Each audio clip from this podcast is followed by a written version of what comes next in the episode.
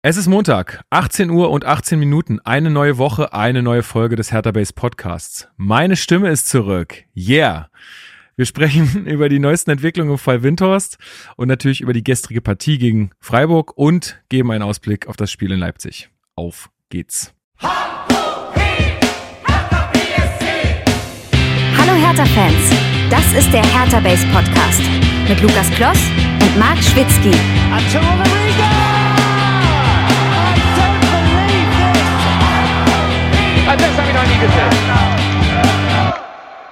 Und damit herzlich willkommen zum Hertha Base Podcast. Mein Name ist Lukas. Ich bin heute euer Moderator dieser blau-weißen Fußballsendung und wir besprechen hier in der Regel jede Woche alles rund um Hertha BSC und das mache ich. Wie immer nicht alleine, sondern mit meinem geschätzten Hertha-Experten Marc Schwitzky. Hallo. ich dachte, kommt noch was. Hallo. Aber äh, was, was hast du mir sonst immer gewünscht? Good Monday oder so? Ach ja, Happy Monday.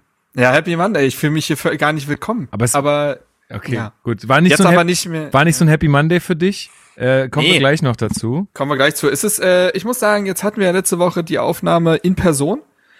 Es, das ist schon schöner, seien wir ehrlich. Natürlich. Aber. Wenn's, wenn wir auf YouTube weiterhin so viral gehen, dann, dann haben wir ja bald die, äh, die 1000 geknackt und dann können wir uns zumindest äh, über den Äther ins Gesicht gucken und ihr tatsächlich ja auch. Es Genau. Sind, oh, live, live um 18.19 Uhr noch 10 Abonnenten. Noch zehn. Ich habe vorhin gesagt, gesehen noch elf. Jetzt sind es noch zehn. Zehn. Okay. Da sind ein paar Fake-Accounts dabei, die du Countdown erstellt hast, ne? Sind ein paar Fake-Accounts dabei. Ja, ich habe da mit so einer israelischen Detektei mal, mal gesprochen Geil. und äh, die haben da ein wirklich unschlagbares Paket. Wenn die uns Klicks schenken, alles gut. wir haben aber heute eine Elefantenrunde am Start und deswegen machen wir weiter mit der Vorstellung. Und zwar unser Mann in der Elf-Freunde-Redaktion, Elf-Freunde-Redaktion. ähm, ihr kennt ihn wahrscheinlich auch aus dem Elf-Freunde-Themenfrühstück, was ich nur sehr empfehlen kann. Luis Richter, ich grüße dich. Ich grüße euch. Ich freue mich, mal wieder am Start zu sein. Ja, Mann. Schön, dass, du, dass wir es jetzt her. mal äh, wieder hinbekommen her. haben. Ähm, äh, Themenfrühstück immer 10.30 Uhr, oder? Ich habe es mir nicht auf. Genau, immer werktags 10.30 Uhr auf YouTube mit wechselnder Besetzung, aber quasi so die, die Online-Redaktion von Elf Freunde plus stellvertretender Chefredakteur Tim Jürgens. Und da wird über alles Wichtige und auch Unwichtige gesprochen. Schaut gern vorbei. Macht Viel über Hertha großen auch. Spaß. Viel über Ja. Hertha. Ja, für, für und viele ja Menschen auch sagen- zu viel. Ja, aber ich muss ja sagen, ich habe das so halb ironisch angefangen zu gucken, weil ich so dachte, haha, den kenne ich, den Luis, da dem Ja. im Fernsehen. Und das ist mir so eigenartig ans Herz gewachsen, das Format. Also Ja, ich siehste. guck das wirklich gern. Ich guck's eigentlich nie live, weil da wird's ein bisschen eng, Mhm. aber ist ja egal. Äh, man kann es ja am gleichen Tag noch dann einfach im Nachhinein gucken. Auch, ich glaube, wegen der wech äh, wechselnden Runde, da ist auch mal ein Max Dinkelacker dabei oder so weiter. Genau. Das ist eigentlich immer immer gut dabei. Äh, Tobias Ahrens ja auch sehr oft dabei, Ja. den finde ich auch immer sehr sympathisch, sehr, sehr Absolut. unterhaltsam. Und ist halt nicht dieses durchgeskriptete, weiß ich nicht, statistikgetränkte Format oder so. Es hat wirklich was von, man setzt sich morgens mit Kollegen im Büro zusammen. Nicht, dass Genau. ich das äh, so oft gemacht hätte in meinem bisherigen Leben. nee, aber äh, und quatsch nochmal über das, was am Wochenende passiert ist. Das finde ich sehr angenehm. Ja. Genau, es macht echt Spaß, weil es auch gewünscht ist, dass man quasi auch mal abschweift und dass es sehr abseitig wird. Und es lebt halt auch total von, von der Community, wie bei euch ja wahrscheinlich auch. Also ich finde es immer wieder krass, äh, wie viele Leute da jeden Tag um 10.30 Uhr dabei sind in den Kommentaren und das richtig mittragen. Also ist cool. Und wenn ihr, wenn ihr Bedarf habt an, an noch mehr Fußball-Content äh, über Hertha hinaus, schaut vorbei und jetzt Ende der Werbung hier. Ja, Mann. Ähm, aber ja, also mein, in Zeiten von Homeoffice, ne, kann man da auch mal einschalten, so für eine halbe Stunde. Jawohl. so nebenbei irgendwie geht das schon. Für ein frühes Mittagessen. Genau.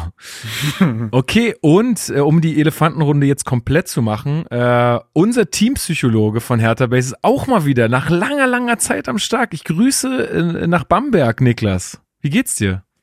Mir geht's gut. Ich habe jetzt die letzten Monate damit verbracht, das Team aufzubauen und jetzt habe ich auch mehr wieder Zeit Ja, genau. fürs für Hertha Base. Tatsächlich geht's uns psychisch allen ganz gut gerade. Jetzt hast du mal wieder Zeit, äh, hier dabei zu sein. Das ist doch äh, sehr, sehr gut. Genau.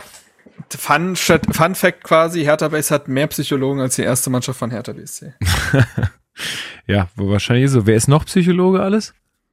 Nee, das war's. Ach so. Also, Nee, glaub, es gibt, nein, es gibt also die, naja, aber Moment. also Hertha hat äh, Psychologen auf jeden Fall. Das ja, aber die sind halt im Jugendbereich, oder? Genau, da ist es vorgeschrieben.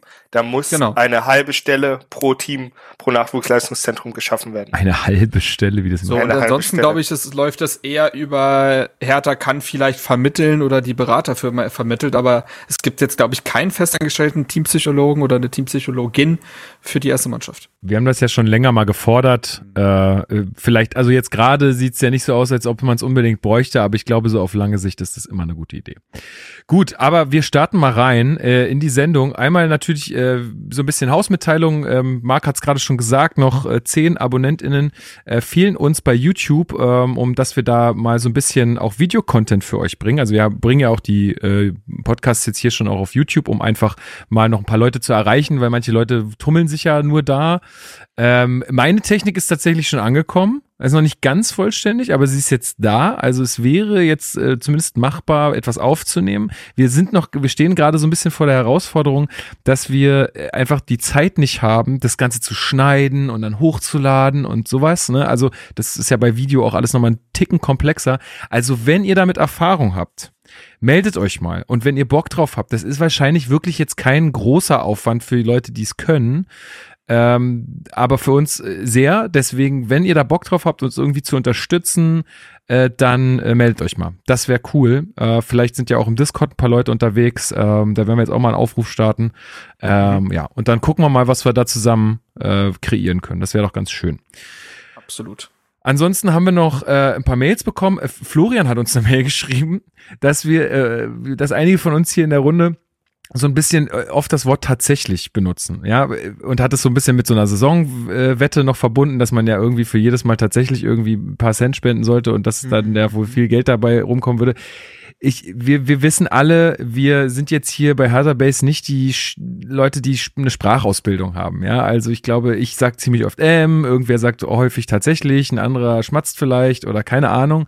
Seht's uns ein bisschen nach, dass wir jetzt hier nicht die äh, ausgebildeten RadiomoderatorInnen sind, sondern einfach nur irgendwelche Dudes, die äh, sich häufig mit Härte auseinandersetzen und äh, euch da hier Content bieten wollen. Also ähm, ja, seht uns einfach ein bisschen nach. Ich glaube, äh, wir machen das hier schon ganz okay, würde ich sagen.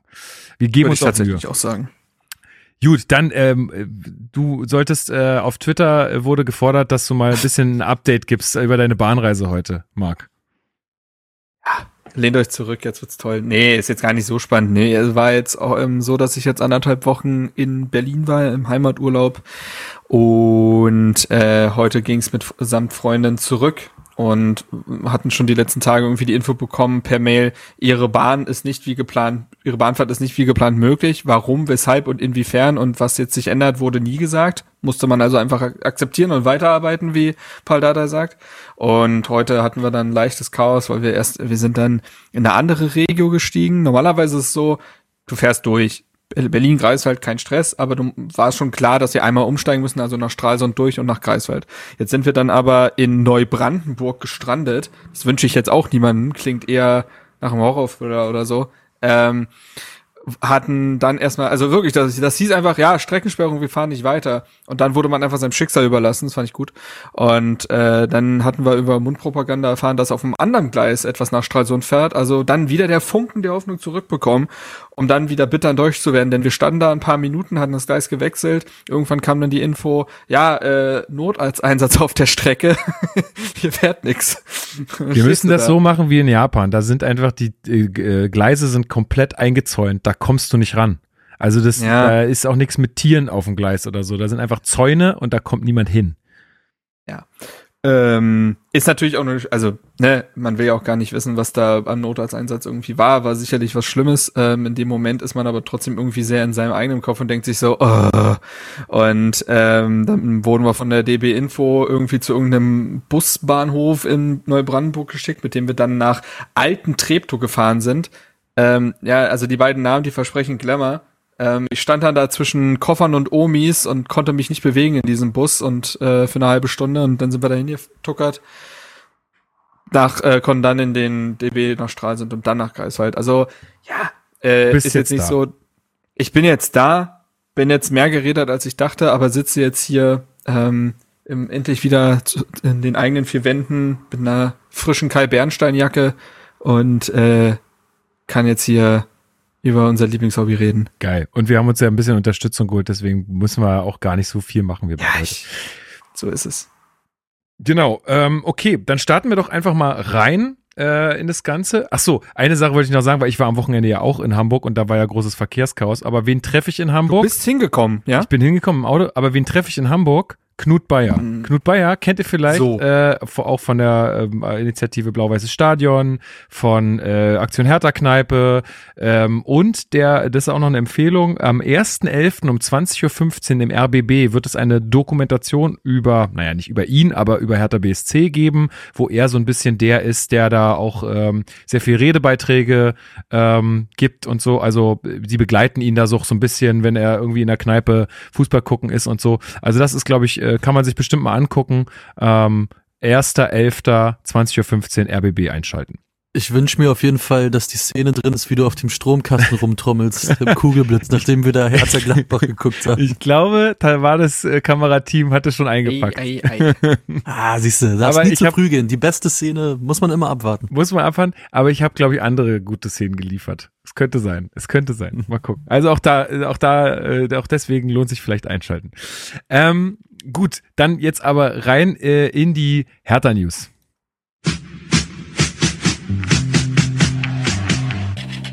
Hertha News. So, willkommen zu den Hertha News. Äh, eine äh, Sache, die ja gerade auch sehr stark in den Medien ist, äh, wollten wir hier auch nochmal aufgreifen, auch weil sie jetzt so ein, naja, es ist immer so ein bisschen blöd, wenn man das jetzt erst irgendwie äh, zum Thema macht, weil es jetzt irgendwie einen Hertha BSC-Bezug gibt, weil es auch so ein äh, sehr, sehr wichtiges Thema ist. Aber äh, die Proteste im Iran, ähm, sind ja gerade großes Thema in der Welt. Ähm, Auslöser dieser Proteste war ähm, ja der Tod einer 22-Jährigen. Ich glaube, Massa Amini hieß sie. Ich hoffe, ich spreche das richtig aus. Ähm, die wurde festgenommen, weil sie ihr Kopftuch nicht richtig getragen hat. Also es hieß irgendwie na, wegen unangemessener Kleidung. Da gibt's ja so eine Sittenpolizei, die dann da auf der Straße rumläuft und die Leute ermahnt oder verhaftet, wenn, wenn sie sich nicht dran halten. Und die ist dann gestorben in diesem Gewahrsam. Und das hat halt jetzt zu diesen Protesten geführt. Und die Leute sind da eh sehr unzufrieden mit ihrer, mit diesem Regime, was da herrscht und natürlich auch mit der Unterdrückung der Frau, so wie sie da äh, passiert jeden Tag. Und äh, ein alter Bekannter von Hertha BSC, Ali Dai, ähm, der von 99 bis 2002 äh, Spieler von Hertha BSC waren. Die Älteren unter uns werden sich erinnern. Äh, Champions League Held. Ähm, der äh, hat sich jetzt, also der ist auch sowas wie ein Volksheld im Iran und der hat sich jetzt auf Social Media geäußert und hat halt seine Solidarität bekundet mit den Protestierenden dort und ja, dem ist daraufhin einfach mal der Pass abgenommen worden und der darf jetzt den Iran nicht mehr verlassen und ich will nicht wissen, was jetzt äh, noch alles mit ihm passiert und was er da jetzt ähm, irgendwie, wie es ihm jetzt da noch ergehen muss. Also das geht da ganz schnell. Also wenn hier Leute von irgendwie Diktatur in Deutschland reden, ne, überlegt euch das nochmal. Ähm, ja, und ich wollte es einfach nochmal hier ansprechen, weil äh, Luis und ich, wir waren ja gestern im Stadion, äh, wurde auch nochmal durchgesagt und auch was in, an, auf den Anzeigetafeln ähm, ähm, geschrieben. Und ich glaube, die Ultras hatten auch einen Banner äh, mhm. oder so ein Transparent mit dabei. Ähm, ja. wo sie auch nochmal ihre Solidarität ausgedrückt haben. Also ähm, ja, das muss einfach aufhören, ähm, diese Unterdrückung von Frauen, egal wo auf der Welt, im Iran, aber auch überall anders. Also gibt noch viele Länder, wo das so ist. Und wir haben 2022, verdammt nochmal, ja. Also irgendwie, irgendwann ist auch mal Schluss und es ist einfach wichtig, dass das da weitergeht und dass die, dass den Menschen da auch Mut gemacht wird, dass sie auch weitermachen, weil die haben ja auch aktuell kein Internet. Ja. Äh, weiß einer von euch, wie dieses Ding heißt? Heißt es nicht Snowflake oder so? Ich glaube Snowflake, ja dass man sich installieren kann. Es gibt so ein Browser-Plugin. Wenn ihr euch das installiert, dann können die Leute im Iran darüber aufs Internet zugreifen. Ganz habe ich das nicht verstanden, aber irgendwie so, ich verlinke euch mal was, wo ihr das nachlesen könnt. Also so, da könnt ihr das Ganze auch unterstützen. Deswegen, ähm, ja, ist ist immer ein bisschen blöd, wenn man dazu erst was sagt, wenn irgendwie Hertha BSC da irgendwie mit reinkommt. Aber gut, es ist ja nun mal ein also, Hertha BSC Podcast, wa? Ich wollte gerade sagen, das ist halt der Rahmen.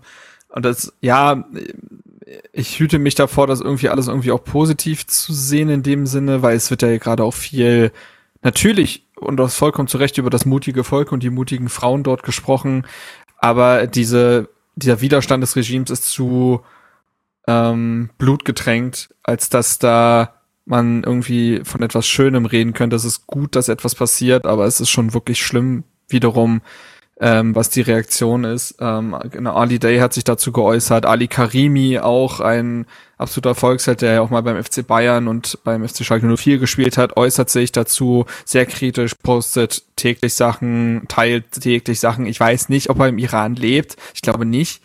Und auch Serda Asmun, der beim, bei Bayer Leverkusen unter Vertrag steht, der ja sogar noch aktiver Nationalspieler ist. Und ich würde auch sagen, der Star des Teams, ähm, hat sich auch sehr kritisch dazu geäußert, hatte ja, also das ist auch schon ein bisschen her, ähm, und hatte da aber auch gesagt, während der Länderspielreise wurden sie wohl sehr unter Druck gesetzt, eben sich nicht öffentlich dazu zu äußern.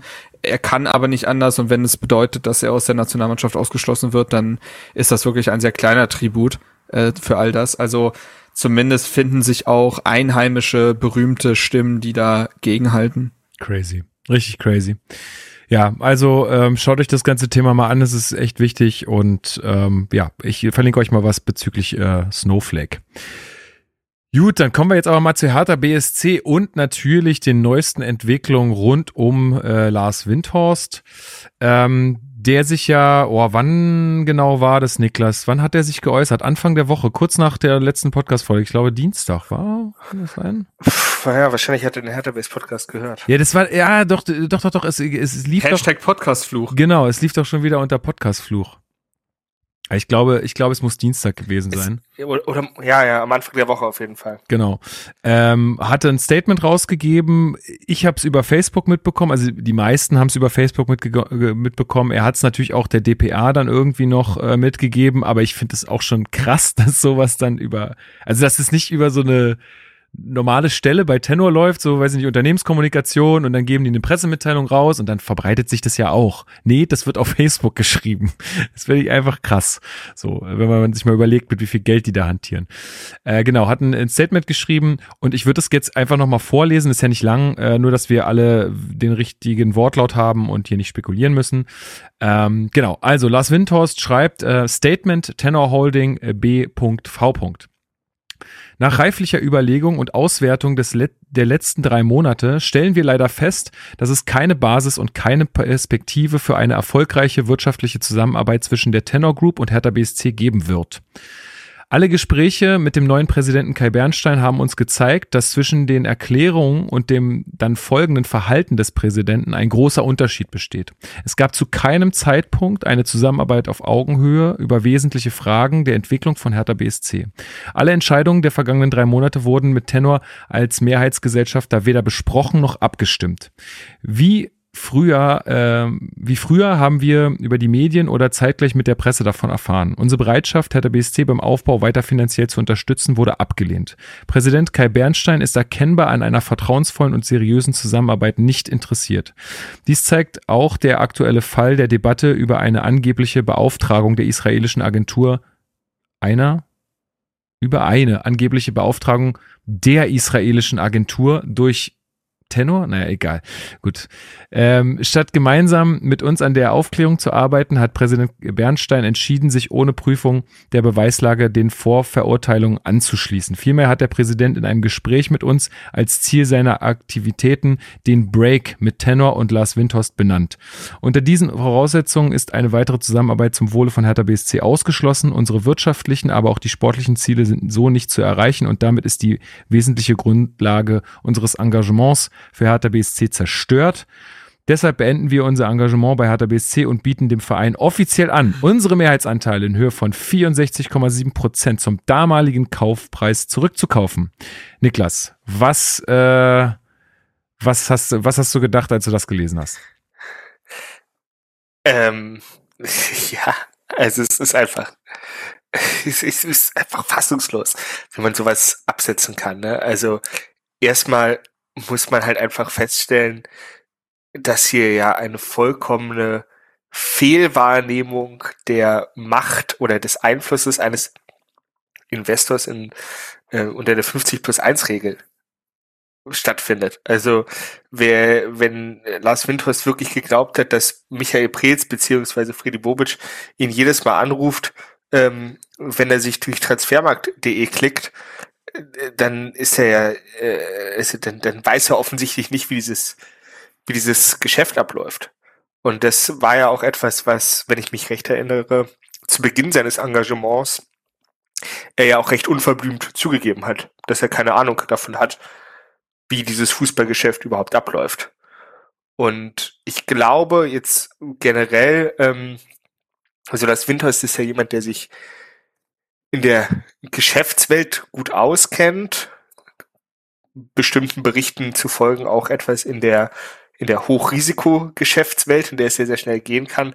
Aber ich glaube, man kann das auch so ein bisschen dahingehend interpretieren, dass du dieses Daily Business von Fußball mit, mitsamt seiner ganzen Hintergrundgeschäfte, Beraterverträge, ähm, irgendwelche Meetings an irgendwelchen Flughäfen, irgendwelchen Lounges, was weiß ich, ähm, einfach so anders ist als alles, was man kennt, so dieses gesamte Sportbusiness, ähm, dass der gute Mann und seine Investmentfirma sich da ein saftiges äh, ja, Ei gelegt. Fehllandung, ein saftiges Ei gelegt haben, ja. ja. Und jetzt irgendwie diese, diese Flucht nach vorne. Also, ich meine, man muss, man kann es ja auf zweierlei sehen, ne? Also erstmal stehen diese horrenden Vorwürfe im, im Raum.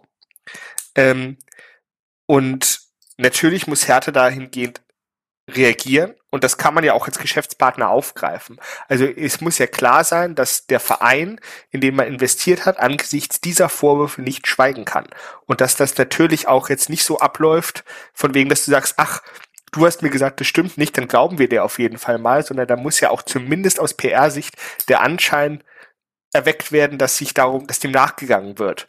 Und dann nochmal nachzusetzen in so einem persönlichen Statement, also getroffene Hunde bellen, ähm, um mal das Phrasenschwein zu füllen, ähm, lässt schon sehr, sehr tief blicken. Ja, absolut. Luis, meinst du auch, also Niklas hat es jetzt gerade schon gesagt, die Flucht nach vorne, ne? Glaubst du auch, dass diese Flucht nach vorne einfach mehr oder weniger auch mehr so ein Eingeständnis ist von, ja, okay, Mist, jetzt haben die rausbekommen, was, äh, was ich da abgezogen habe. Jetzt muss ich mit so einem Statement irgendwie versuchen, mich da, also die, die, die Aufmerksamkeit da irgendwie auf andere Sachen zu lenken. Ja, absolut. Ich, ich glaube nicht viel anderes. Also ich glaube genau das ist es tatsächlich, weil er ja eigentlich seiner Forderung, die er aufgestellt hat, nachdem die Financial Times diese Geschichte gemacht hat, quasi selbst total widersprochen hat, indem er eben nicht abgewartet hat, was die Untersuchungen jetzt eigentlich ergeben. Und ich kann mir nur so erklären, dass er so handelt, weil er halt ja vermutlich weiß und die Inhal oder die die Hinweise haben sich ja mittlerweile so sehr verdichtet, dass man dass die Wahrscheinlichkeit hoch ist, sagen wir mal, dass diese Geschichte wirklich auch zutrifft. Ähm, dass er einfach genau diese Flucht nach vorne sucht und im Endeffekt ist dieses ganze Statement ja ein absoluter Frontalangriff auf Kai Bernstein. Also er wird ja mehrmals namentlich genannt. Er schiebt ihm ja aktiv die Schuld dafür zu, dass er geht. Also dass er sagt ja quasi, Kai Bernstein hat dafür gesorgt, dass das hier nicht mehr funktioniert, dass wir uns hier zurückziehen. Und er suhlt sich halt in diesem Statement in einer Opferrolle bis zu einem Maße, das einfach kaum noch zu ertragen ist, weil so viele Faktoren, die, die öffentlich sind, die, die bekannt sind, total außer Acht gelassen werden. Seinerseits natürlich. Warum, warum sollte, warum sollte Dean sein Statement auch aufnehmen? Und natürlich ist auch dieses Angebot, ähm, dass Hertha die Anteile zum Kaufpreis zurückkaufen kann, das ist eigentlich ein Affront. Also das ist, äh, das ist ein schlechter Scherz, das ist ja kein ernsthaftes Angebot, das wird er auch wissen, dass Hertha da natürlich äh, nicht zuschlägt und die 375 Millionen ihm zurücküberweist. Ähm, also es ist mindestens schlechter Stil, dieses Statement, und vor allem ist es nach allem, was man weiß und wenn man Medienberichten glaubt, auch in vielerlei Hinsicht eine Verdrehung der Tatsachen, zumal Hertha ja wenig später auch ein Statement äh, rausgegeben hat, in dem viele der, der Anschuldigungen gegenüber Kai Bernstein ja nochmal anders darge, dargelegt werden, vor allen Dingen, was halt so Dinge angeht wie gemeinsame Treffen. Ja, ich würde ich würd das auch nochmal einmal ganz kurz vorlesen, Marc, bevor du äh, da auch noch mit einsteigen kannst. Also nur in Auszügen, Hertha hat dann an seine Mitglieder äh, eine Mail verschickt äh, und hat äh, folgendes geschrieben. Also ich steige jetzt mal irgendwo mitten ein, weil davor, das, das kann man sich alles denken. Ebenso haben die Gremien des Hertha BSC e.V. Lars Windhorst um eine Stellungnahme gebeten. Also das war jetzt nachdem das rauskam mit dieser äh, Agentur aus Israel. Äh, diese ist am Montag eingegangen und enthielt seitens Tenor den Wunsch nach einem persönlichen Treffen mit dem Präsidenten sowie dem Aus Aufsichtsratsvorsitzenden des äh, Hertha BSC e.V. Diesem Wunsch sind die Beteiligten am Mittwochmorgen in einem einstündigen Gespräch nachgekommen. Zudem wurde ein weiteres Treffen für den kommenden Montag vereinbart. Also es war Mittwochmorgen, da haben die sich getroffen und danach kam dieser Facebook-Post. Der Facebook-Post von Lars Winters äh, vom heutigen Nachmittag entspricht nicht dem besprochenen und verabredeten.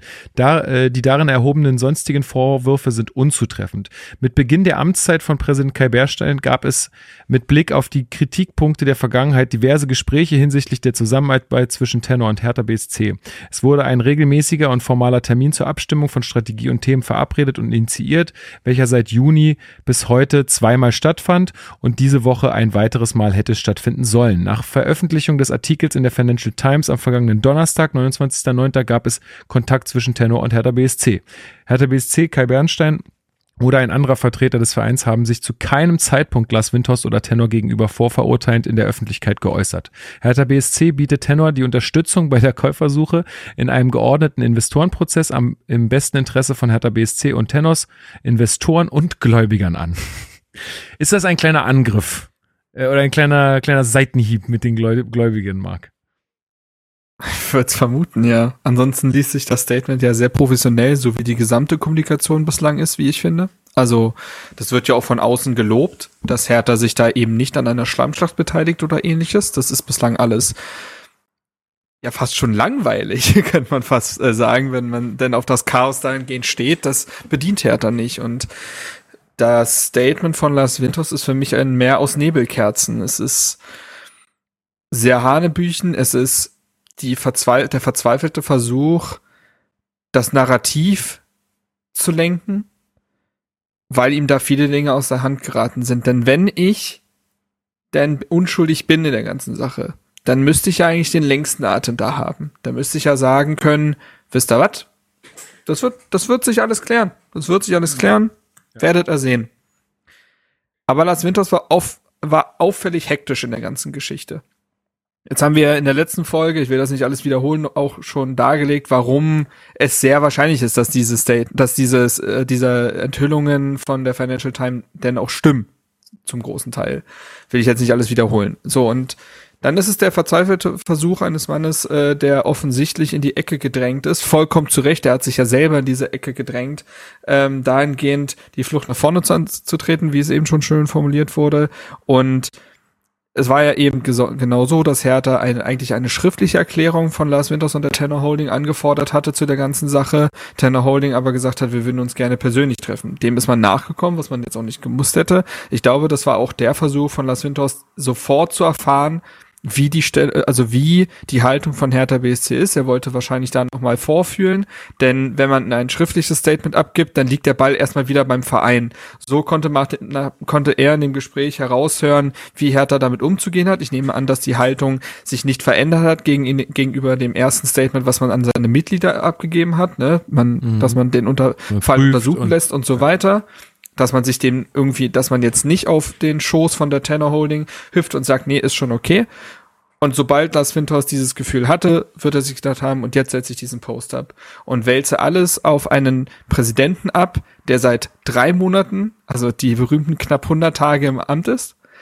Gleichzeitig aber, oder auch noch davor, hatte der Tagesspiegel berichtet und auch die, also ich finde, der Tagesspiegel ist jetzt eigentlich gar nicht so die Quelle für Exklusivinfos. Das passiert gar nicht so oft, aber eben dann, wenn die kommen, dann sind die auch eben weise ausgewählt. Und der Tagesspiegel hatte geschrieben, dass Lars Windhorst seine Anteile an äh, Hertha BSC seit mindestens einem halben Jahr auf dem internationalen Finanzmarkt anbietet. Mhm. Wie soll das also zusammenpassen? Er bietet seit sechs, mindestens sechs Monaten seine Anteile an, aber der Präsident, der seit drei Monaten im Amt ist, ist an allem schuld.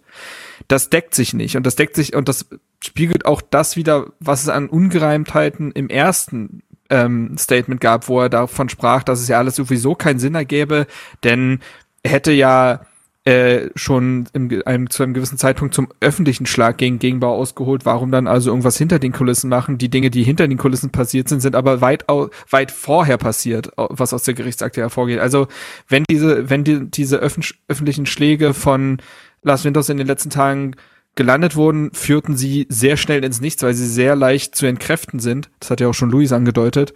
Und dementsprechend, wie gesagt, es ist der Versuch, dahingehend etwas auf einer Person abzuladen, die dafür sehr wahrscheinlich nichts kann, sondern viel eher ihren Auftrag erfüllt hat. Denn Kai Bernstein hatte sicherlich den, auf den, den Auftrag als Präsident eines Vereins er ist ja auch in der KGGA als Prä äh, Präsidiumsmitglied äh, vertreten, aber vor allen Dingen als äh, Präsident eines Vereins 50 plus 1 zu schützen. Das hat ja auch Werner Gegenbauer immer wieder gesagt. Der wird wahrscheinlich aber eine etwas rotzigere Haltung dem gegenüber gehabt haben und auch Lars Winters gegenüber, so dass es dann auch zu Zwist gekommen ist.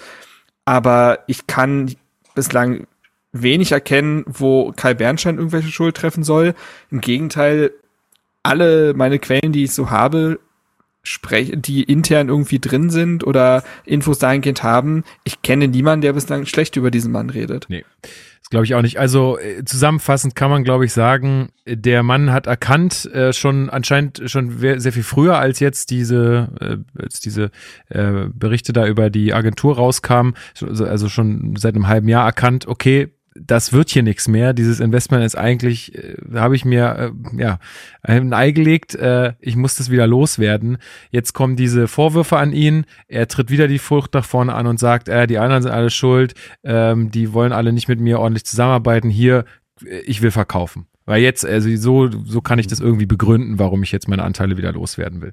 Und das Übrigens ist ja, ja auch mit der Käse. Ex ja, übrigens ja auch mit der angehangenen Info, die dann bei der Bild lanciert wurde, dass es ja wohl ein 100 Millionen Angebot an Hertha BC gegeben haben soll, Aber was ja auch wieder, also ist ja absolutes Kalkül. Lehne, ja, erstens ist es Kalkül, zweitens ist es wenig glaubwürdig anhand der zuletzt gemessenen Zahlungsfähigkeit und Lars Winters war bislang übrigens auch nicht als Zahlungs mh, also er war nicht gerade pünktlich in seinen Zahlungen und nicht gerade zuverlässig in seinen Zahlungen. Das haben ja mehrere Berichte in den letzten Jahren belegt, dass Hertha teilweise in Transferphasen da saß und gesagt hat, wo ist eigentlich die Tranche? Ähm, also dieses Bild funktioniert dahingehend auch nicht und es, ich sag jetzt einfach mal, seriösere Medien hätten das vielleicht noch nicht aufgegriffen. Ja, Mhm. Also ich glaube, es war, also er hat das schon gesagt, er wird das wahrscheinlich so vorgeschlagen Ja, haben, aber ja. wie wir gerade gesagt haben, einfach aus Kalkül, damit er am Ende sagen kann, die wollten, ich wollte ja noch mehr Geld reingeben, aber sie wollten nicht, sie waren Ja. an einer Zusammenarbeit nicht interessiert, der hat die Kohle nicht. Der hat die Kohle nicht, wenn er nicht mal fünf Millionen hat, um, äh, um da die, diese Agentur zu bezahlen, dann hat der auch 100 Millionen nicht. Also das äh, ist alles ähm, großes Kalkül. Und ihr könnt, Ich ich, würd- könnt mal würd davon gern- ausgehen. Ja, sag, sag, ich habe genug geredet, sag gerne was. Nix. Ja, ähm, ich will ähm, noch mal kurz auf das eingehen, was Luis gesagt hat, beziehungsweise was äh, der letzte Satz des Sta- Statements von Tenor ist. Also diese Idee, dass Hertha jetzt äh, 375 Millionen äh, in die Hand nimmt, um die Anteile zurückzukaufen. Also jetzt mal wirklich aus so einer reinen PR-Perspektive, und ich bin da natürlich kein Experte, aber es war schon am Anfang, als er diese Anteile gekauft hat, eigentlich schon die allgemeine Wahrnehmung, dass das eine Überbewertung der Anteile von Hertha ist, dass sie Ja. nicht 375 Millionen wert sind und sich jetzt hinzustellen und zu sagen, wir kaufen sie zurück, äh, wir verkaufen sie zurück für diesen Wert.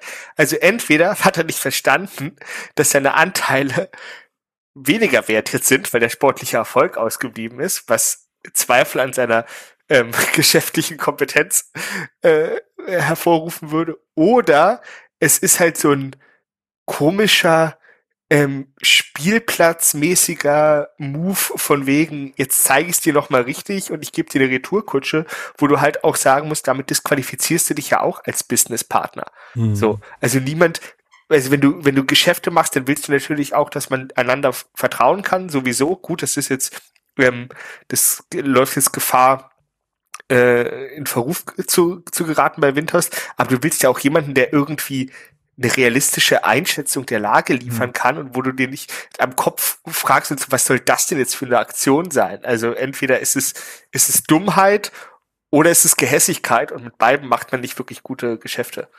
Ja. Ich glaube, das ist so ein krampfiges irgendwie das Gesicht wahren wollen. Mhm. Du, ihr werdet jetzt, wir werden jetzt alle erleben, dass Lars Windhorst bis zu seinem Tode sagen wird, diese Nummer Fake ist nie News. so passiert und mir wurde hier Übles angetan. Das wird so passieren. Das, das sieht man.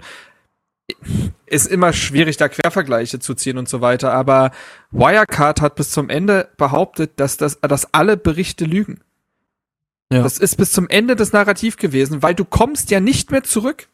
Du kommst ja nicht mehr zurück aus der Nummer. Du kannst nicht sagen, ah ja, übrigens, ich habe gelogen. Das, das wird nicht passieren. Du wirst irgendwie, und auch wenn es peinlich ist und auch wenn da dir 90 Prozent nicht glaubt, du wirst das Gesicht wahren wollen, um da irgendwie mit einer Handvoll Menschen rauszugehen, die dir dahingehend glauben. Und diese Menschen gibt es ja durchaus. Oder Menschen, die da sagen, na ja, das, das, da wird die Wahrheit wohl in der Mitte liegen. Da wird es wohl kein Schwarz-Weiß geben.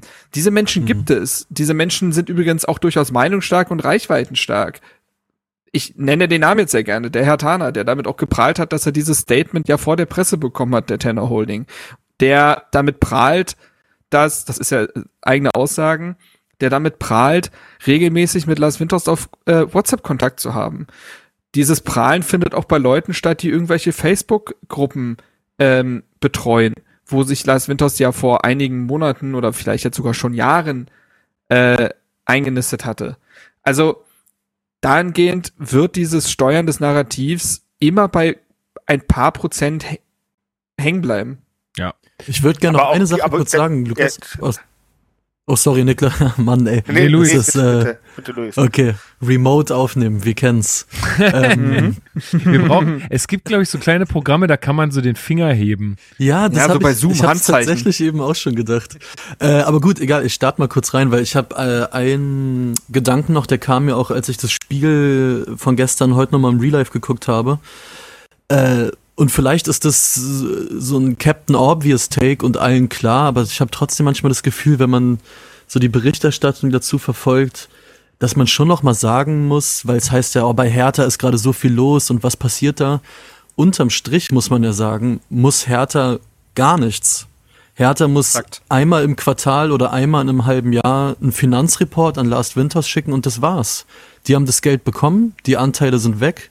Hertha hat überhaupt gar keinen Druck, in dieser Situation irgendwas zu tun. Das zeigt ja auch ähm, der letzte Satz von Herthas Statement, wo sie halt schreiben, wir bieten an, dir zu helfen. Das heißt nicht, dass sie es müssen, weil Hertha kann auch einfach ja, die, die Hände auf den Schoß legen und die nächsten 20 Jahre die Finanzreports rausschicken und die Sache ist durch. Hertha hat gar keinen Druck, überhaupt nicht. Der Einzige, der sich in dieser ganzen Nummer halt bewegen muss, ist eben Lars Winters. Und mir kommt es manchmal so ein bisschen vor, als ob die Leute erwarten, dass Hertha jetzt irgendwas tun muss und eine Reaktion zeigen muss. Die müssen nichts. Die sind in der absoluten luxuriösen Position, das bekommen zu haben, was sie wollen und jetzt mit jemandem am Tisch zu sitzen, der eigentlich keine Option mehr hat. Was Und ich glaube, das, Übrigens, übrigens das dank ja. 50 plus 1, ne? Also Genau, und ich, ich glaube, man sollte halt nicht erwarten, dass Hertha jetzt in den nächsten Wochen und Monaten da proaktiv irgendwelche Moves macht, weil das die, die Notwendigkeit besteht überhaupt nicht. Ist ja auch nicht ratsam. Aber was, was sie natürlich, was natürlich ratsam wäre, ist, dass sie sich dort, also zumindest daran beteiligen oder beziehungsweise es gibt ja auch anscheinend in den Verträgen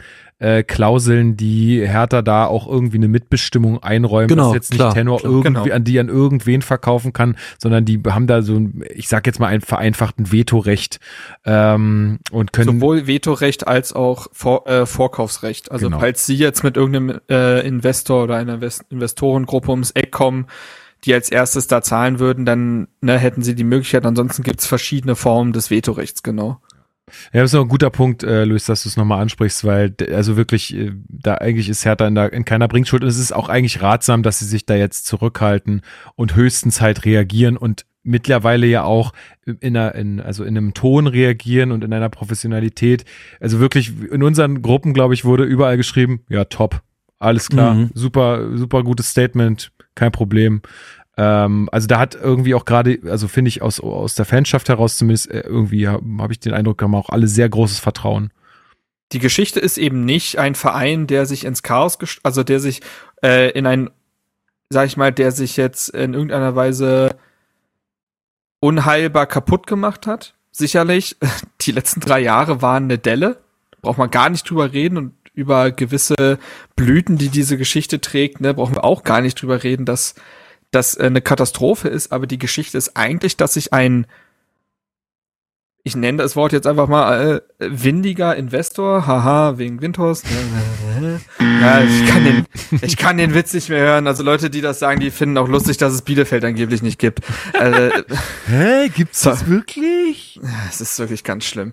Egal, auf jeden Fall, ähm, die Geschichte ist die, dass ein wankelmütiger äh, Investor, der schon mehr als einmal auf die Nase gefallen ist, sich in das nächste Hochrisikoprojekt geworfen hat, den Fußball als solchen, als Business Opportunity völlig falsch eingeschätzt hat, weil er vielleicht dachte, 50 plus 1 ist eine lose Formalie oder wird eh innerhalb von den, der nächsten mhm. zwei Jahre kippen und dann gehört mir der Laden und hat in einen, einen Betrag investiert, soweit ich weiß, hat Hertha, das ist ja fast schon logisch, nachdem sie die Anteile von KKA zurückgekauft hatten, mit mehreren möglichen Investoren gesprochen und irgendwann kam Lars Winters ums Eck und hat so unverschämt viel mehr Geld geboten, dass Hertha auch gar nicht anders konnte, weil auch das ist ja öfter mal der Vorwurf, wieso habt ihr euch überhaupt auf den eingelassen?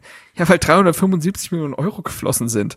Dass die investiert wurden, wie sie investiert wurden, das steht ja nochmal auf, einem, auf einem anderen Papier.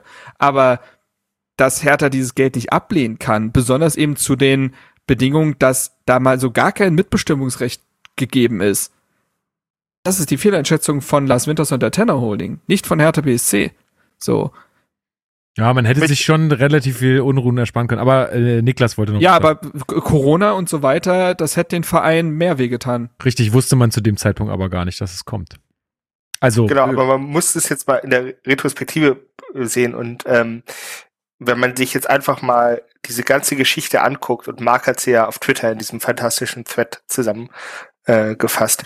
Denn Formulier das aus, dann ist es ein Geil. Ey, ich, ja. ich, den, den verlinke ich euch auch mal, Alter. Der ist echt äh, Hammer. Äh, also einfach mal eine Übersicht zu haben, was da passiert ist, seit der Investor eingestiegen ist. Es ist ne? echt krank. Ja. Und, ähm, und äh, vorhin wurde es gesagt, dank 50 plus 1 ist Hertha in der komfortabelsten Situation, die es, die es gibt. Und ähm, um jetzt mal so ein bisschen äh, das Bildungsbürgertum raushängen zu lassen. Es gibt äh, in ja, dafür bist du es hier. Gibt in, ja, genau, dafür bin ich hier. Äh, es gibt in äh, in Parsival von Wagner die Stelle, wo Parsival sagt, die Wunde schließt der Speer nur, der sie schlug. Und das bedeutet ja im Grunde mhm. genommen, wenn wir das mal einfach aneinander rein, dann haben wir den Investor. Ne, Hertha wird plötzlich zur Ausgeburt des bösen Investorenfußballs in Deutschland. Ein Traditionsverein verkauft sich, was weiß ich. Alles geht den Bach runter. Und alles mündet da drin, dass man den ehemaligen Ultra an die Vereinsspitze ja. wählt, der in seiner Art und Weise ähm, ja wirklich heraussticht unter allen Präsidenten in der in der Bundesliga, einen neuen Kommunikationsstil ähm, an den Tag legt und im Grunde genommen jetzt einfach mal von der Außensicht härter als Verein von der inneren Ruhe beziehungsweise auch ein bisschen so vom mhm. vom äh, vom vom Standing besser dasteht als Windhorst eingestiegen als bevor Windhorst eingestiegen ja, ist ja. und alles nur also das wäre nicht möglich gewesen ähm, ohne diesen Einstu Einstieg also die Heilung sozusagen durch das was erstmal für, was für eine was für eine Schlusspointe ne eine Tatsache Tatsache. Ja, also äh, klar, ich wollte jetzt auch gar nicht äh, damit vorhin sagen, dass du Unrecht hast, Marc, sondern ich sehe das ganz genauso damals. Ich glaube, als das Geld angeboten wurde, war es eine Do-or-Die-Entscheidung. Äh, und dann ja, so und das Geld. Das ist eben das, was Nick das sagt, also oder auch was Luis schon gesagt hat. Der Verein, der ist davon nicht angegriffen. Also in den vergangenen Jahren hat haben solche Geschichten ja Hertha durchaus ins Schaukeln gebracht kann man nicht anders sagen. Also es war schon so, dass das Tagesgeschäft davon angegriffen wurde. Aber diese Achse, Bernstein, Bobic und Schwarz, ich würde die jetzt mal einfach nennen, da sind sicherlich mit Tom Herrich und so weiter Ding, Leute, die jetzt gerade nicht so in der Öffentlichkeit stehen, die aber natürlich in der internen Kommunikation und Aufarbeitung und so weiter eine große Rolle spielen, sollen gar nicht vergessen werden. Aber dieser Verein ruht in sich fast schon und die Stimmung ist trotz dieser Geschichte und trotz übrigens ja auch nur, nur acht Punkten aus neun Spielen, um mal das Sportliche kurz mit da reinzuholen. Wenn man, also wenn man sich die Stimmung im Stadion angeguckt hat, die Stimmung auf Social Media, die Stimmung bei den Spielern, die Kommunikation des Trainers, das, das ist meilenweit positiver als im Sommer 2019, um da quasi den Referenzrahmen mal zu stecken. Das yes. ist so. Yes. Und das ist schon, das, das, das, das, das zeigt ja ein deutliches Bild. Ja. Ich glaube, Luis, wir können es so stehen lassen, oder? Also Jo, ich glaube, mehr kann man da äh, dazu jetzt nicht sagen. Also man, man wird jetzt mal, wir haben ja gesagt, es wird, glaube ich, äh, uns jede Woche jetzt begleiten. Mal gucken, was am nächsten Mittwoch für ein Statement rauskommt oder wann irgendwie er wieder bei Bild TV sitzt oder so, äh, Windhorst, äh, und da nachtritt. Wir werden es, äh, wir werden es abwarten müssen. Aber ich glaube, das kann man äh, wirklich erstmal ähm, so stehen lassen. Yes. Oder bei Stern TV, um zu lügen, um seinen Ruf zu retten. ja. Irgend, ey, irgendwas Ich wird da wollte gerade sagen, ich wusste es, ich, ey, ich wollte noch sagen, wo der hier mit Wagner ankommt, meine ich, in drei Minuten haben wir eine Bushido-Referenz. Irgend, also irgend sowas wird kommen. Da, also wir werden, glaube ich, uns noch ein bisschen damit abfinden müssen, dass, dass das äh, so ein Rauschen ist, was immer wieder nebenher aufkommen wird. Aber gut, äh, da sind wir jetzt auch nicht der einzige Verein und solange das jetzt so gehandhabt wird, wie es aktuell gehandhabt wird, glaube ich, äh, brauchen wir da keine Sorge zu haben. Solange er nicht um elf einem Dopafon anruft. Ich meine, wir, wir sitzen jetzt hier und sagen alle, ja, also Hertha ist ja alles okay und alles gut. Ich meine, es war schon eine Scheißzeit. So, und jetzt, wie sich das alles entwickelt hat, kann man echt Ja. froh sein, so, und muss auch froh sein und dankbar sein, dass, dass der sich selber entlarvt hat. Aber war schon kacke. Gut. Dann äh, kommen wir noch mal zu einer anderen erfreulichen News. Äh, es ist ja, wie, wie soll man das nennen? Äh, kennst du noch oder ähm, Ja, Ex-Hertaner oder? Oh, da brauchen wir eigentlich mal so einen Einspieler, oder? Ja, ich Weil muss mal, ja ich muss mal wieder wieder eine bringen. Charge machen. Nach dem Weihnachtsgeschäft, okay? Da, wenn wieder Geld für Honorare da ist.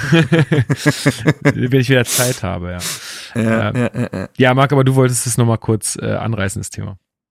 Ja, also ich finde, dass er aktuell durchaus in deutschen Medien sowieso äh, durchaus Erwähnung findet, auch weil äh, so Kanäle wie Calcio Berlin ihn in die Nationalmannschaft reden möchten. Und ich finde, es ist nicht ganz unverdient. Wir reden über Hani Mukta. Da ist er mittlerweile, also ich glaube, alle wissen, dass er mittlerweile seit jetzt ja schon über zwei Jahren in Nashville kickt. Ähm, um ihn herum dort ein Team aufgebaut wurde und ein Team, was sehr gut spielt, was sich jetzt in die Playoffs gespielt hat. Und Hani Mukta hat äh, damit 23 Toren und sieben Vorlagen in 33 Spielen dazu beigetragen, ist Torschützenkönig damit der MLS geworden und hat auch die besten Chancen, sollte jetzt nicht allzu viel schiefgehen, MVP zu werden. Und MVP ist ja auch in den USA eine wirklich große Auszeichnung und ich glaube, der ist da wirklich ein Volksheld in Nashville. Und das wollte ich eigentlich nur mal kurz erwähnen, weil man sich ja dann doch manchmal fragt, wie läuft's bei dem und jem. Und jetzt ist so ein bisschen die Frage, wann läuft der Vertrag aus und wann kann er nach Berlin zurück? Nein, Spaß. Also ich glaube, damit wird ja immer, damit wird ja immer ein bisschen kokettiert. Auch diese Rückkehr nach Europa und so. Er, er hat gesagt, sobald, also er hat letztens in einem Interview, glaube ich, gesagt, er hat schon als Karriereziel schon noch, also er ist wirklich sehr, sehr glücklich in Nashville. Das sagt er auch nicht nur so. Er hat alles, was er braucht. Aber Champions League spielen, das wäre schon ein Traum. Gut, das wird bei Hertha eventuell schwierig. Hä? Sage ich, sage ich ganz ehrlich. Äh, es sieht aktuell, jetzt steine ich mich nicht beim anderen Berliner Verein ein bisschen besser dahingehend aus. Ähm, aber nein, ähm, überragend, was der da in Nashville abzieht. Man kann eigentlich jede Woche Highlight-Clips auf Social Media von ihm finden, weil er in dem nächsten Spiel dann schon wieder abgerissen hat und ähm, er vielleicht irgendwann so als Ersatz für einen Kevin Prince Boateng, so der verlorene Sohn, der zurückkehrt, wäre natürlich eine überragende Geschichte. Nun hat er aber auch einfach ein anderes sportliches Standing, als es der Prince hatte, als er zu Hertha zurückgekehrt ist. Ähm, aber da kann ich auch empfehlen, es gibt äh, den YouTube-Kanal Bilal Kama- Kamari, Kamari, so sprichst du richtig aus, ähm, ehemaliger Hertha Jugendspieler, Jugendnationalspieler, der es dann im Profifußball nicht gepackt hat, aber noch seine Querverbindung hat zu den Friedes und Torunarigas dieser Welt, aber auch zu Hani Mukta. Und ich glaube, wir hatten hier schon mal über das Interview mit John Torunariga gesprochen. Vor äh, drei Wochen kam auch ein ausführliches mit Hani Mukta raus. Es hat jetzt weniger Interviewcharakter, es ist eher fast schon eine Art, eine Art Monolog, in der Hani Mukta über seine Karriere referiert, auch über die Stolpersteine bei Benfica und so weiter. Sehr interessante Einblicke auf jeden Fall, aber er wirkt unglaublich gereift, unglaublich, ja, demütig und ähm, dankbar für das, was er hat. Und ein sehr gefestigter Charakter, habe ich das Gefühl, der erwachsen geworden ist, ist jetzt auch mit knapp 27 Jahren. Also kann man sich, kann man sich mal reinziehen. Verlinke ich euch natürlich auch. Äh, ich glaube, wenn man reich ist in den USA, hat man schon geiles Leben einfach. Ich äh, bin mal gespannt, ob er wirklich zurückkommt. Äh, Plot-Twist, dann landet er bei Union Berlin und wir haben ihn hier die ganze Zeit abgefeiert und so und dann, naja. Und legt dann Torschützenkönig Davy Selke die Tore auf. Oder. Genau. Na, mal gucken. Okay. Gut, dann, äh, ich glaube, sonst haben wir in der News-Sektion nichts mehr. Dann können wir doch mal einfach zum Spiel kommen.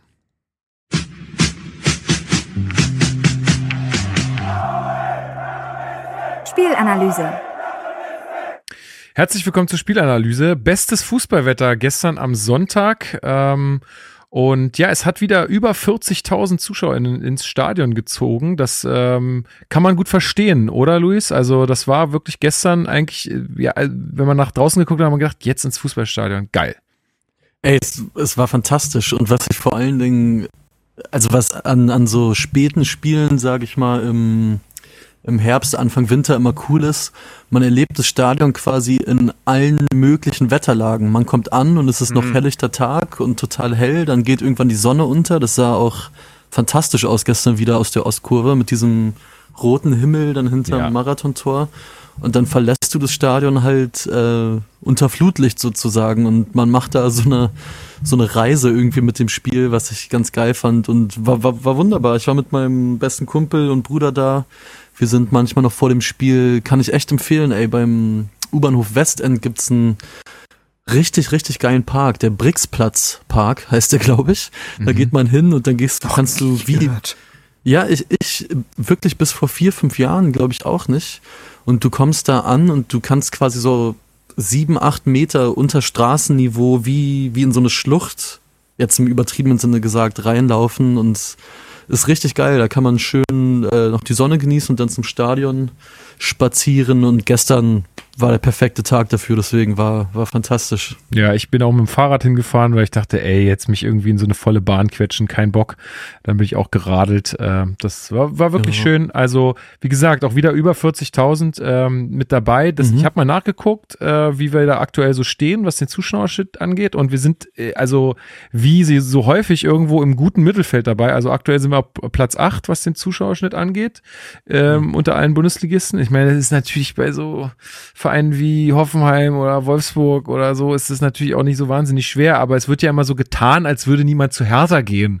Ja, das will ich nur noch mal sagen. Also wir sind da echt ganz gut mit dabei und wir bewegen uns da auch immer so in diesem, in dieser Range. Jetzt waren die letzten zwei Jahre durch Corona natürlich immer so ein bisschen, kann man jetzt da nicht unbedingt heranziehen, aber auch davor waren wir immer äh, mit über 40.000 äh, gut mit dabei in der Bundesliga.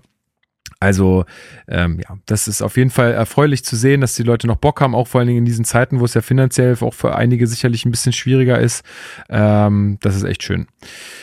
Gut, ähm, ein paar Worte zu Freiburg, äh, Niklas. Die sind ja verhältnismäßig gut gestartet, haben ja unter der Woche dann auch noch äh, 2-0 gegen Nantes gewonnen. Nantes allerdings jetzt nicht so wahnsinnig gut gestartet in der Liga, sind nur 16. aktuell, äh, sind äh, Corona gebeutelt, also Streich positiv, seine beiden Co-Trainer, glaube ich, positiv. Weißt du noch, wer da an der Seitenlinie stand? Ich habe den Namen gleich schon wieder vergessen. War das Lars Vossler? Ich habe keine Ahnung. Es tut mir leid, ich habe nie äh, ich fand nur alle Trainer und Co-Trainer der Bundesliga gelernt. Nein, aber ich fand es nur lustig, weil ich habe äh, von von der Lars Tribüne Fossler, ja. ja, ich ich habe äh, von der Tribüne aus immer so Richtung Bank geguckt und dann wusste ich erst einmal nicht, wer wer ist, weil der Typ hatte so eine Jacke in den Hertha-Farben an. Und dann war ich mir nicht ganz sicher, ist das schwarz oder ist das der andere? Ich habe keine Ahnung. Naja, auf jeden Fall da auch so ein bisschen ähm, Corona gebeutelt. Die Spieler natürlich noch alle äh, fit, äh, was natürlich sehr schön ist.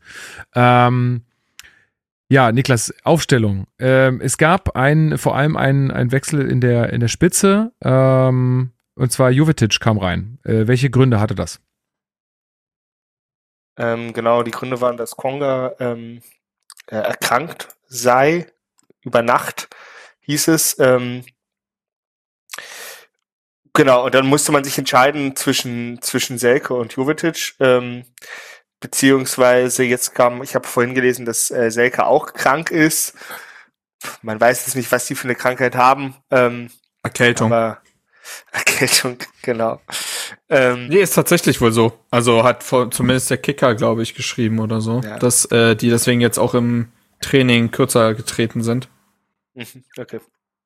Ähm, genau, und ähm, deshalb hat Jovetic von Anfang an gespielt.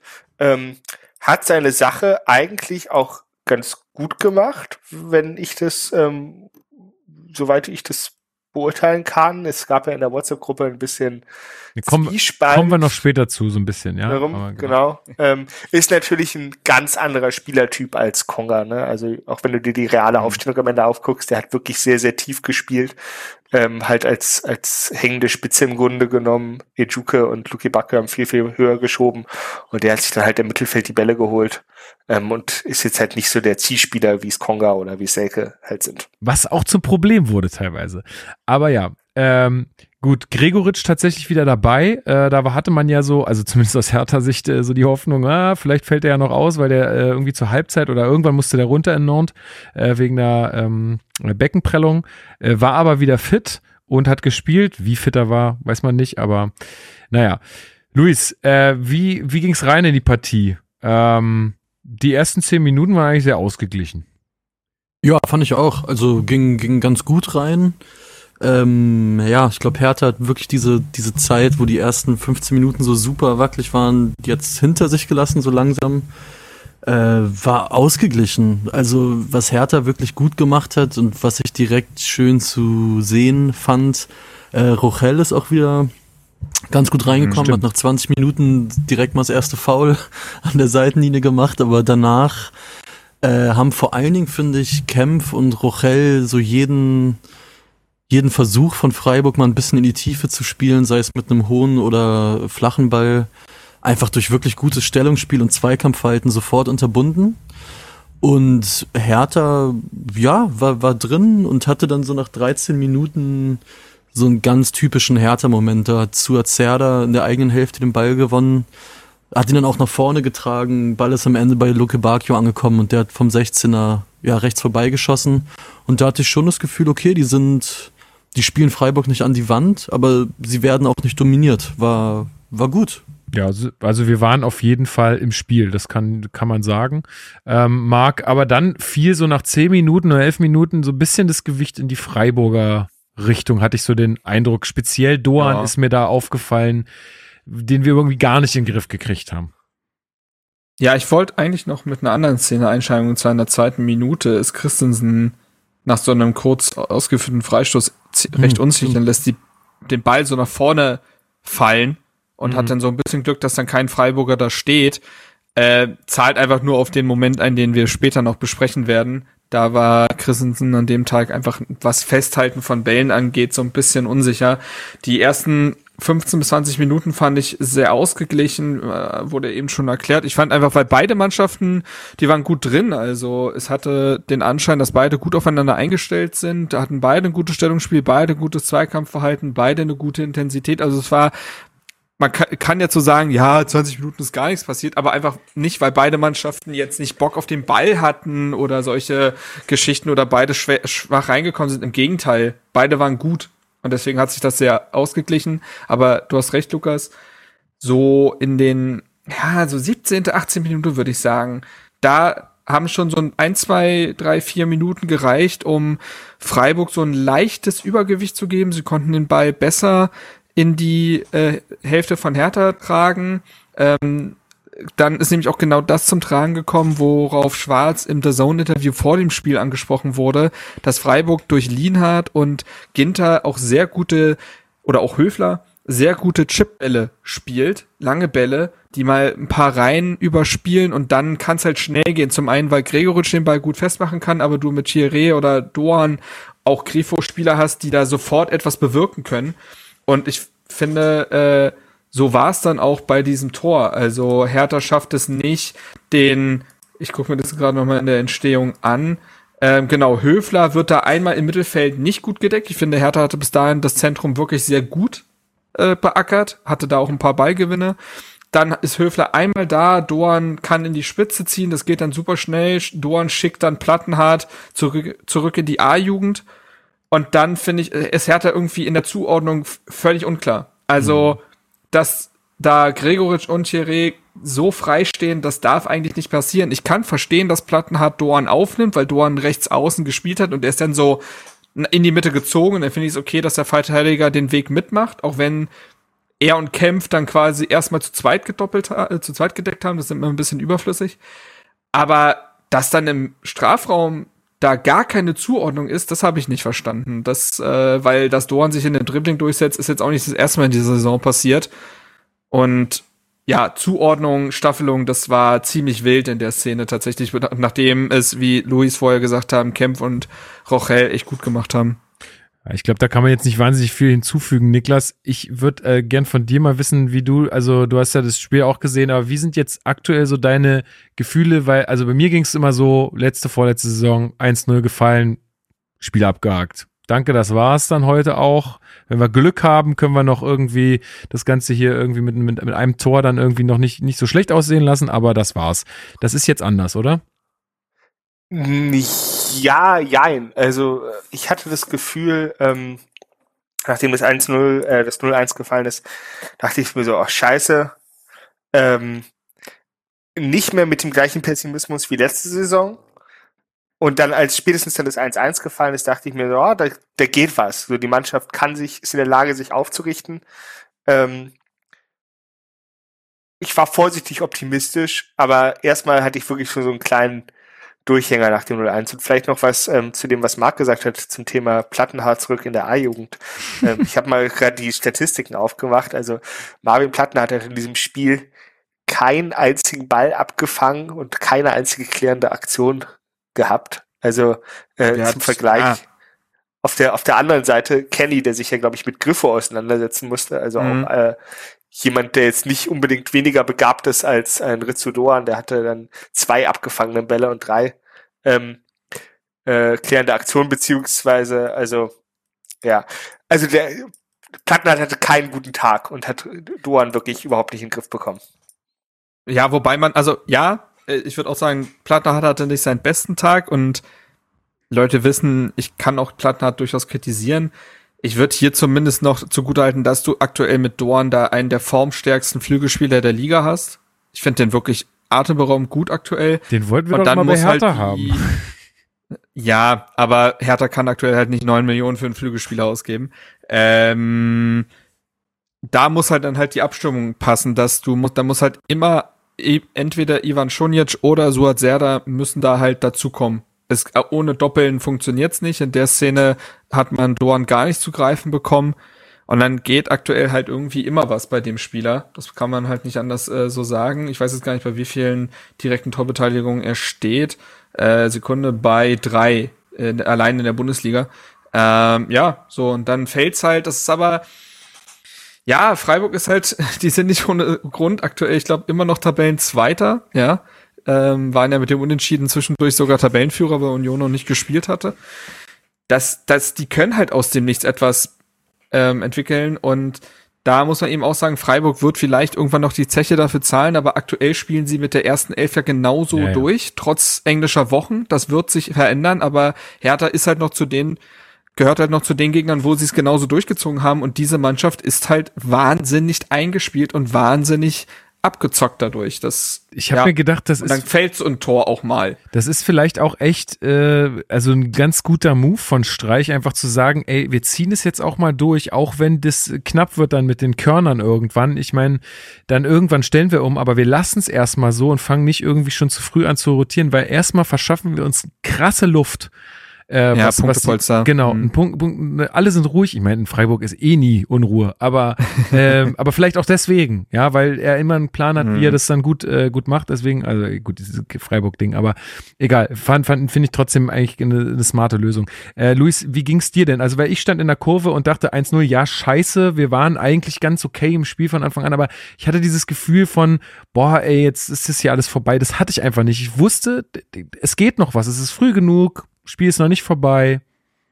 Alles easy. Ja, ja, ging, ging mir genauso, weil man ja auch zum Glück, ähm, sorry, äh, die letzten ja, Wochen Blaupausen dafür bekommen hat. Ich meine, wir lagen hinten auch gegen Leverkusen, wenn mich nicht alles täuscht. Ja, genau. Äh, gegen Hoffenheim auch. Also das Team hat schon gezeigt, dass so ein früher Rückstand jetzt äh, den nicht mehr so den Stecker ziehen kann, wie es jetzt noch vor zwei, drei Jahren war. Äh, dazu war es einfach auch schön, dass die Ostkurve wie bei den letzten Spielen auch, finde ich, gut darauf reagiert hat und gar nicht erst ja sowas wie Fatalismus hat aufkommen lassen. Und mhm. es hat sich ja ausgezahlt. Also ich finde, Hertha hat sich sicherlich kurz geschüttelt, aber ja, es hat dann auch sofort wieder zu dem gefunden, was das eigene Spiel stark macht. Also wenn ich jetzt mal auf die Szene bei dem Elver zum Beispiel zu sprechen komme, ähm, es ist, finde ich, vor allen Dingen defensiv eine fantastische Szene. Ja. Weil wenn man sich das, das nochmal anguckt, dann sieht man, äh, dass äh, Sunjic Doan stellt, Serda einmal stochert und Toussaint den Ball am Ende gewinnt. Also komplett dieses Dreier-Mittelfeld einmal wie so eine Falle zuschnappt. Und Jovetic mhm. dann halt einen fantastischen Ball spielt auf Luke Bacchio. Also ich fand Jovetic ähm, in meiner Stadionsicht muss ich sagen, fand ich ihn wirklich in der ersten Halbzeit überhaupt nicht gut. Ein Glück habe ich mir das Spiel nochmal im Real Life angeguckt, der hat sich dann vieles äh, relativiert. er hatte unglückliche erste 15, 20 Minuten, wo ihm viele Bälle so ein bisschen versprungen sind. Aber du siehst dann halt, ähm, wie er diesen Ball halt spielt auf Luke Bacchio, das ist fantastisch. Ja, das ist das doch ein paar Minuten vorher schon mal passiert, oder? Da war es genau, ich, genau, genau. Da war es abseits oder so eine Nummer, ich weiß es nicht mehr genau, aber das war ja nee, da, da hat sich Luke Bacchio einfach verdribbelt im 16er. Oder ist so. da quasi dann oder. nicht durchgekommen. Aber es ist ein, ein toller Angriff, finde ich, weil man sieht halt, ja, einfach, wie sich jedes Spiel mehr dieser Handschrift von Schwarz abzeichnet. Du verteidigst zusammen und eklig vor dem eigenen Tor und spielst einfach super schnell nach vorne. Und dass der Elver unstrittig ist, ich glaube, darüber braucht man nicht reden. Also das habe ich, da hat man sogar aus der Ostkurve und das ist wirklich schwer, im anderen Strafraum dann manchmal genau erkennen zu können, was da abgeht. Aber das Ding ist glasklar, ein Handelfmeter. Absolut. Weil es ja auch der zweite Ball war von Jovetic, den er auf den gleichen, also es gab ja davor eine Situation, mhm. ähm, da spielt er auch nochmal diesen, genau, mit dem genau. Außenriss, diesen Pass nochmal auf Luke Bacchio und der, äh, der verliert er den Ball irgendwie gegen zwei oder drei. Ja. Aber die Kehrseite Spielzug war auf jeden Fall einstudiert. Die Kehrseite ja. der Medaille ist halt so ein bisschen, das hatten wir ja vorhin schon gesagt, im, äh, in der Realaufstellung steht Jovetic halt sehr weit hin. Es gab, glaube ich, auch zwei, ja. drei Szenen im Spiel, wo halt Duke Bacchio vorne war, rechts. Es war mhm. einfach niemand da. Er musste es irgendwie allein machen oder sich verdribbeln, ja. weil äh, da steht dann halt keiner. Ja, so, Jovetic äh, hat halt wahnsinnige Tempodefizite. Ne? Das kann man ihm auch gar nicht vorwerfen in, in dem Alter nee. und mit der Verletzungshistorie. Aber das Spiel ich finde, man, man merkt halt schon, das Spiel ist ein leicht anderes, als wenn Konga da vorne steht. Der macht halt viel mehr mit dem Rücken zum Tor und Jovetic ist halt eher der, der muss den Ball annehmen, sofort mitnehmen und wenn er halt dann nicht diesen einen Pass spielt, dann, dann ist er halt leichter zu verteidigen als ein Konga zumindest. Das hat ja, also das ist ja wirklich äh, so die alte These, die ja Johann Cruyff, glaube ich, mal gesagt hat, mit jedem Vorteil kommt ein Nachteil im Fußball. Na, also ja, jeder Fußballer wird seine Qualitäten haben, aber er kann ja nicht alles abdecken. So, das heißt, du kriegst halt was mit dem Spieler, du verlierst auch was mhm. mit dem Spieler und ja. dann ist Jovetic gibt dir dann halt die technische Finesse und auch dieses, was Sandro Schwarz auch erwähnt hatte, er bewegt sich halt mehr zwischen den Linien. Also Konga ist ja jemand, der entweder ganz klassisch Stoßstürmer ist oder sich auf die Außen fallen lässt. Das ist jetzt aber nicht wirklich zwischen den Räumen. Und das bietet dir Jovetic halt eher. Bei Jovetic muss man eben dazu sagen, ja, da ist sicherlich noch Luft nach oben und es war auch kein herausragendes Spiel. Ich finde es aber angemessen dafür, dass er noch überhaupt gar keinen Rhythmus in der Saison hatte. Der ist ja zwischendurch fast schon vergessen gewesen, würde ich jetzt äh, fast schon behaupten. Mhm. Und dann so aus der Kalten, weil sich Konga über Nacht halt erkältet und dann zack rein. Das ist nicht ohne. Also der hatte jetzt ja auch, der war auch, der konnte zum Beispiel auch ja die Länderspielpause nicht nutzen, weil er immer noch Nationalspieler ist. Also auch da konnte er sich jetzt nicht den Rhythmus und das Zusammenspiel holen. Und dann ist es eben so, dass besonders in diesen erwähnten, von Luis erwähnten 15 bis 20 Minuten am Anfang vielleicht auch Dinge noch nicht so funktionieren, auch in der Absprache mit den Spielern. Wo gehst du hin? Wo äh, gehe ich hin? Und solche Kombinationen. Ähm, aber er hat länger durchgehalten, als ich dachte in den Minuten. Tatsache. Ja, er, hat, äh, er hat körperlich wirklich äh, gute Werte gehabt, was äh, Sprints, Laufdistanz und so weiter angeht. Da ist nicht alles, er fügt sich teilweise noch nicht perfekt in so ein Pressing-System ein, einfach weil er da nicht die Abläufe schon so drin hat, wie Spieler, die jetzt vielleicht schon fest zur Achse gehören. Aber Ruhe dem, der jetzt da äh, auch einen Jovetic einfach mal bringen kann, so, ne? Der dann tatsächlich ja Dinge bewegt, der zum einen, ähm, glaube ich, den Pass halt auf Luke Bacchio spielt, aber zum anderen ja auch tatsächlich den Handelfmeter dann rausholt, weil er halt hinterherzieht und Günther den Ball dann an die Hand spielt. Übrigens lustige Szene, die äh, äh, Ejuke spielt weiter und trifft mal wieder das Tor nicht. Das fand ich Ja, genau. Das habe ich auch gesehen in der Wiederholung, glaube ich. Ist damit Weil so. er und Flecken, die hatten noch ihr Duell. Ähm, und naja, fand ich irgendwie lustig. Aber ähm, ja, unstrittiger Elfmeter, wobei man bei Hertha sagen muss, nach dem Leverkusen-Spiel, was ist schon unstrittig? Ähm, und trotzdem muss man ja wirklich sagen, also Mann hat man keine Gedanken, finde ich, wenn Dodi Luke Bacchio zu einem Elfmeter antritt. Ich weiß Ja, noch, dass voll. er damals diesen überlebenswichtigen Elfmeter spät zum Siegtor gegen Augsburg gemacht hat und spätestens Mhm. da war, war für mich klar, gibt, Luke Bacchio den Elfmeter, wird. Ich glaube, Jovetic und er hatten das, äh, mussten sich das noch kurz absprechen, aber ich hatte tatsächlich auch gar keinen Zweifel, dass der reingeht. Also wirklich nicht. Das war äh, schon, äh, schon bemerkenswert. Es gab noch im, im Stadion, also wurde ja nochmal VAR geprüft. Das fand ich aber ganz gut. Also dann war relativ, also das fand ich mal eine ganz, ein ganz gutes Beispiel. Es war relativ schnell klar, dass es ums Abseits geht. Und dann war klar, okay, nein. Und dass man das prüft, okay, äh, gerne. Mhm. Aber war ja dann alles gut, äh, weil wenn es jetzt ums Handspiel gegeben, ge gegangen wäre, dann hätte ich mich auch wieder gefragt, was da los ist. Aber gut, ähm, ja, Ball ist drin, eins zu eins und ähm, ja, ich, ich glaube, Hertha hätte ja dann sogar noch mit einer Führung sogar in die, in die Halbzeitpause gehen können. Ähm, ich äh, spreche da von einer Aktion oder von einer Chance, die Ejuke noch hat, äh, wo er ans Außennetz dann trifft. Seid ihr euch ganz sicher, dass das nicht abseits auch gewesen wäre? Ey, ich, ich weiß es bis heute nicht, ne? Also für mich ist es abseits, aber die Szene wurde nicht mehr offiziell dahingehend aufgelöst. Nee. Aber es sind auch teilweise so gegenläufige Bewegungen, da tue ich mich eh schwer. Also jeder logischerweise. Also, boah, ich, ich habe, glaube ich, gerade den perfekten Zeitpunkt erwischt und es ist so krass eng, weil Ginter der seinen linken Fuß noch so rausbewegt. Und dadurch könnte es schon wieder fast sein. Also, aber gut, ähm, Szene ist halt insofern unglücklich, als dass Ijuke, wo soll er hin so ungefähr? Er umdribbelt den Torhüter, aber Luke Bacchio in der Mitte ist halt wieder von so vielen Leuten gedeckt, dass er den Schuss nehmen muss, aber der Winkel nahezu unmöglich ist. Ähm, an sich eine gute Konterszene wieder, aber halt schwierig dann umzusetzen zu zweit. Ja, ich habe Steven noch mal kurz zu dieser Szene befragt, wie er das gesehen hat. Ein reguläres Tor. Ich habe genau auf Linie gestanden und das kann, ist absolut regulär ist es gewesen. Und wenn ein Schiri sowas hat, ist halt nur Schiebung. Ist das absolute Schiebung, Schiebung, Schiebung, wa? Ja, danke, Steven. Also, ähm, gut, äh, ich würde gerne mal so ein erstes Fazit noch äh, von der ersten Halbzeit ziehen, Niklas. Ähm, also ein 1-1 gehen wir in die Pause, vielleicht noch mit dem Chance, äh, mit der Chance aufs 2-1. Also ich war zufrieden.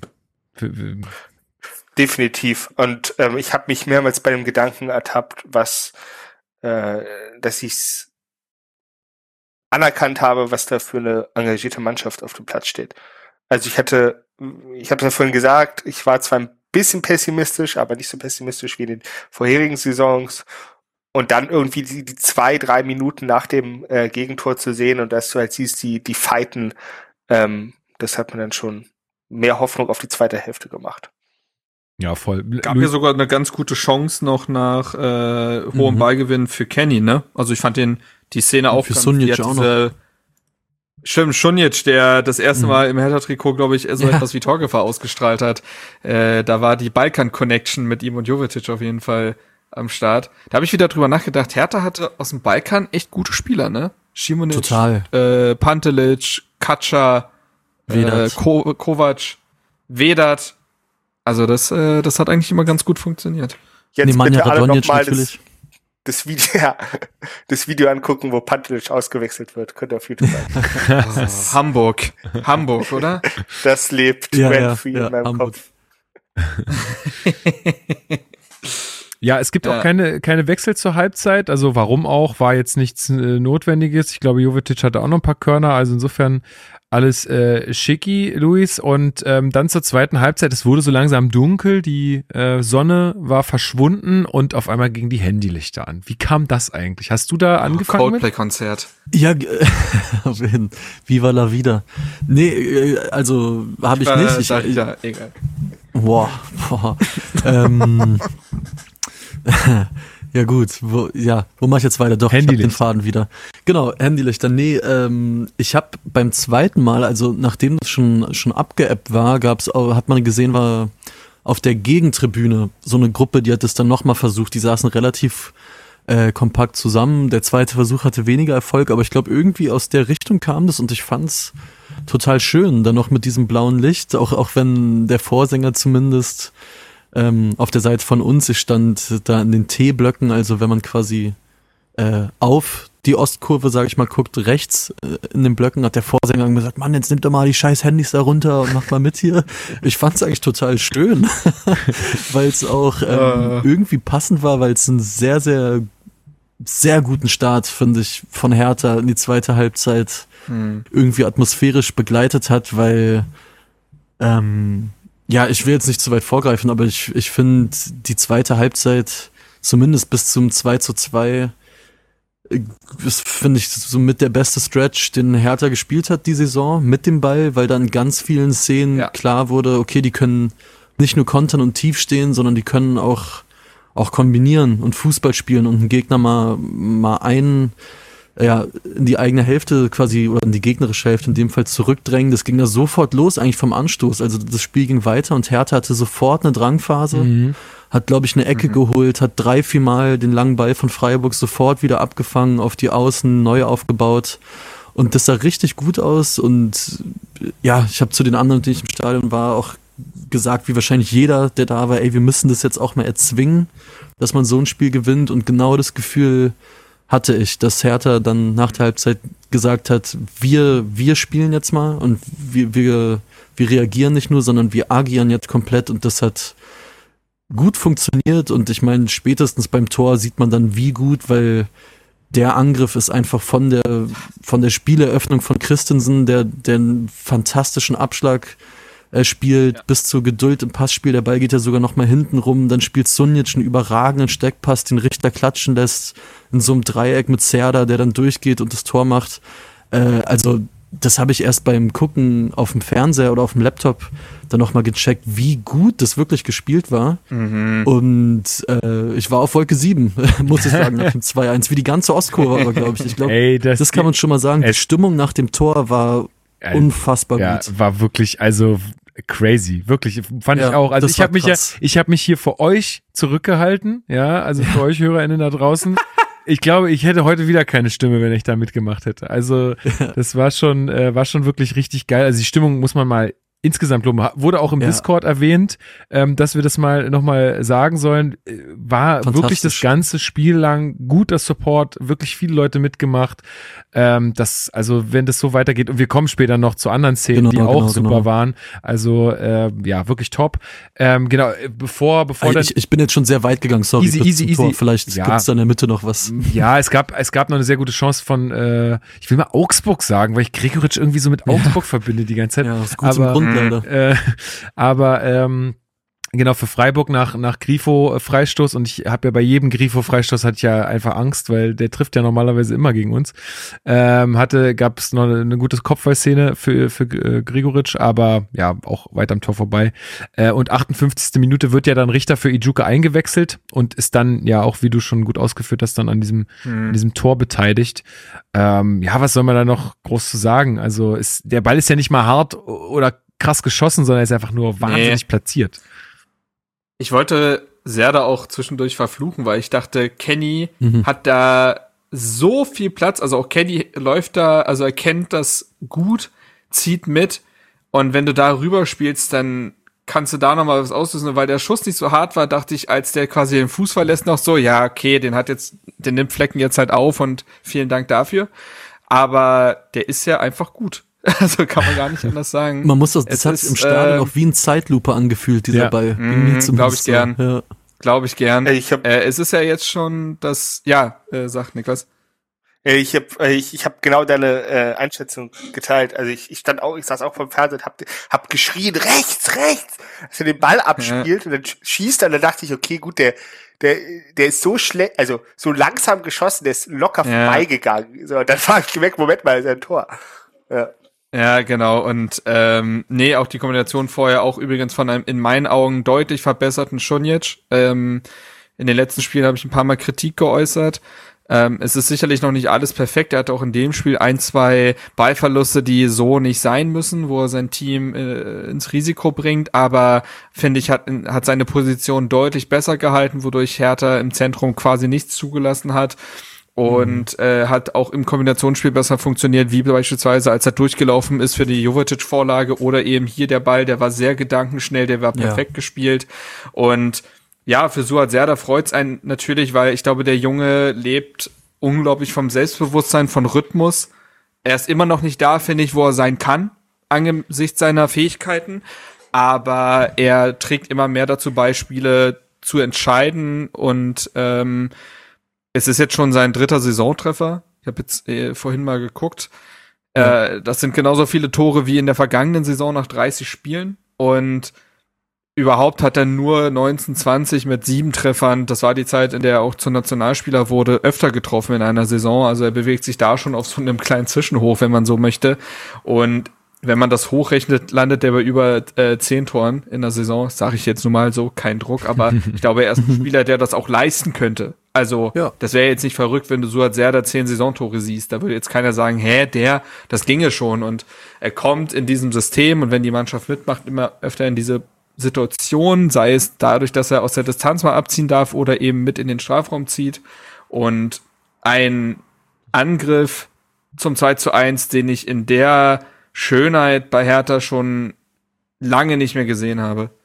Ey, ich, ich kann da auch wirklich nur empfehlen, wenn ihr The Zone habt, äh, spult quasi ja. vor das Tor, fällt ruhig mal eine Minute zurück und schaut euch den Abschlag von Christensen auch nochmal an das ist so schön gemacht, das habe ich ewig nicht gesehen. Und vielleicht noch ähm, äh, kurz, um das Mittelfeld rund zu machen, weil ich fand Serda auch in dem Spiel super, super gut, auch dieses Box-to-Box-Element, was der hat.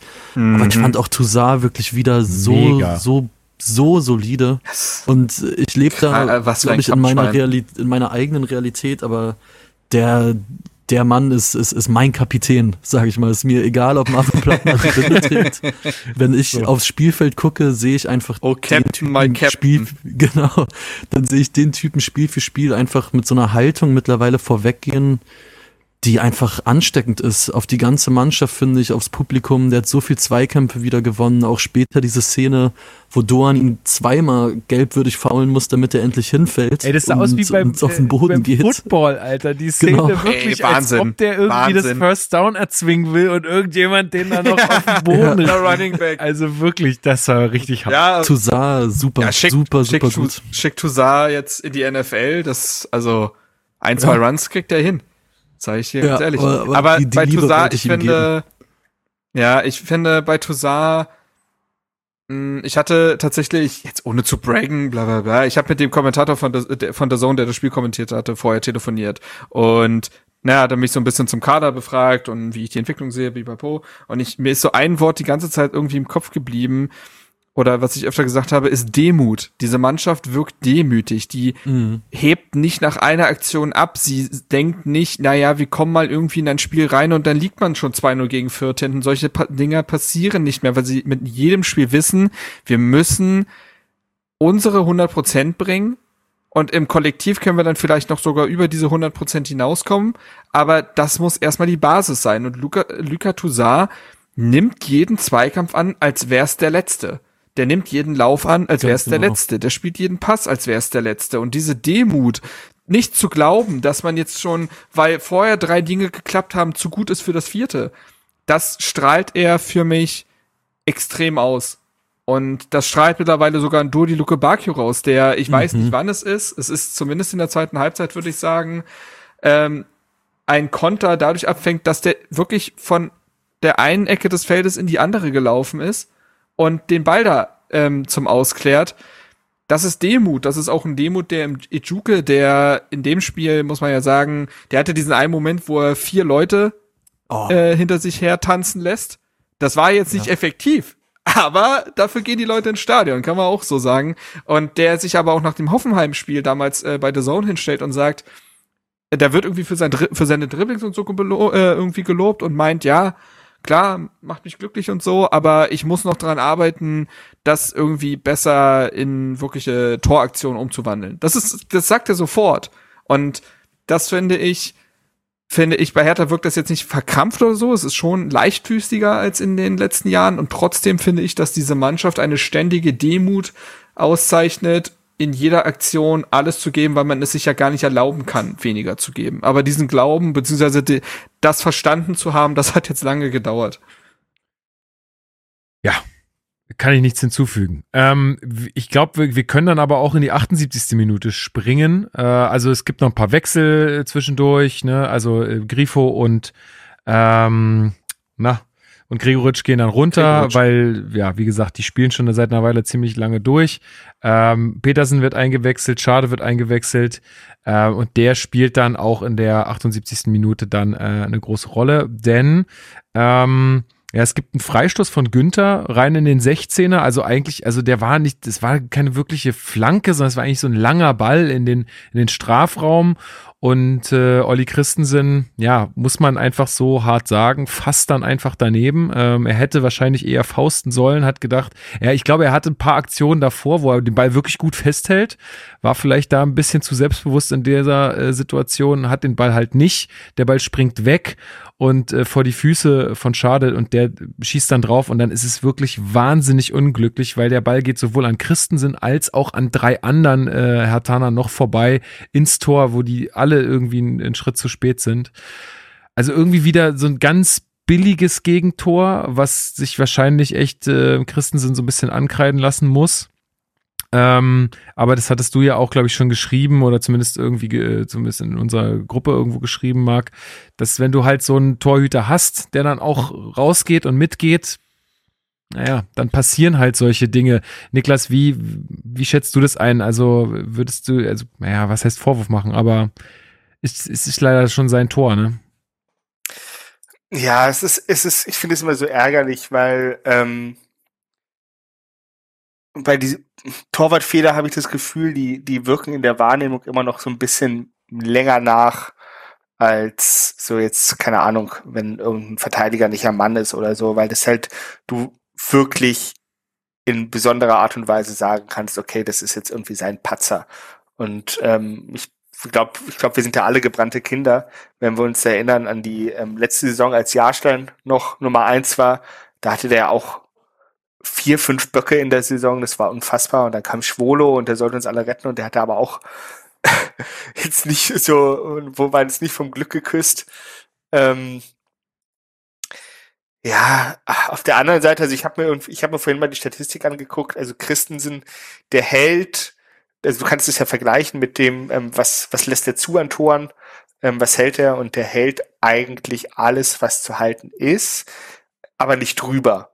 Also er ist jetzt nicht, ähm, verhindert jetzt nicht mehr Tore, als er eigentlich sollte, in dem Sinne. Das ist, denke ich mal, seinem jungen Alter auch geschuldet, weil Torwerte, Torwarte werden ja einfach besser, je älter sie sind.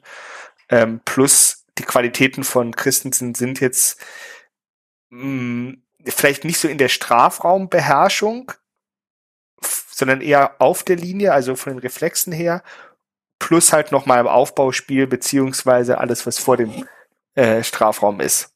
So, und dann, wie Marc vorhin gesagt hat, jeder Vorteil bringt einen Nachteil. Ähm, passiert. Ja, würde ich auch so sehen. Fand, ja, sag mal. Ich, was, was ich hier sehr interessant fand, da wären wir im Gänze sicherlich auch noch drauf eingegangen mit den Fans, aber ich fand die Kommunikation von Christensen selbst, aber auch von Sandro Schwarz dahingehend sehr interessant und sehr aufschlussreich darüber, wie bei Hertha aktuell gearbeitet wird, denn Christensen ist ein mutiger Torhüter, der äh, einen gewissen Spielstil hat und dieser Spielstil birgt Risiken. So, der birgt aber auch ganz, ganz viele Vorteile, die wir jetzt schon in vielen Spielen dieser Saison hier, hier wirklich breit erklärt haben und besprochen haben und gelobt haben. Und das ist vollkommen klar, dass du Fehler benennen kannst, ne? Das da vor versteckt sich ein Christensen nicht, der sich darüber geärgert hat. Das untergräbt auch einen Sandro Schwarz nicht, der das benannt hat.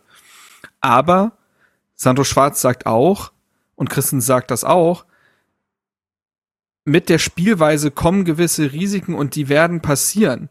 Und man macht lieber den Fehler in genau seiner eigenen Spielweise, anstatt nicht mutig zu sein und dann passiert vielleicht was anderes Schlechtes. Man, also Hertha hat sich mit Sandro Schwarz in eine, für eine Richtung des Fußballs entschieden. Das ist eine klare Richtung.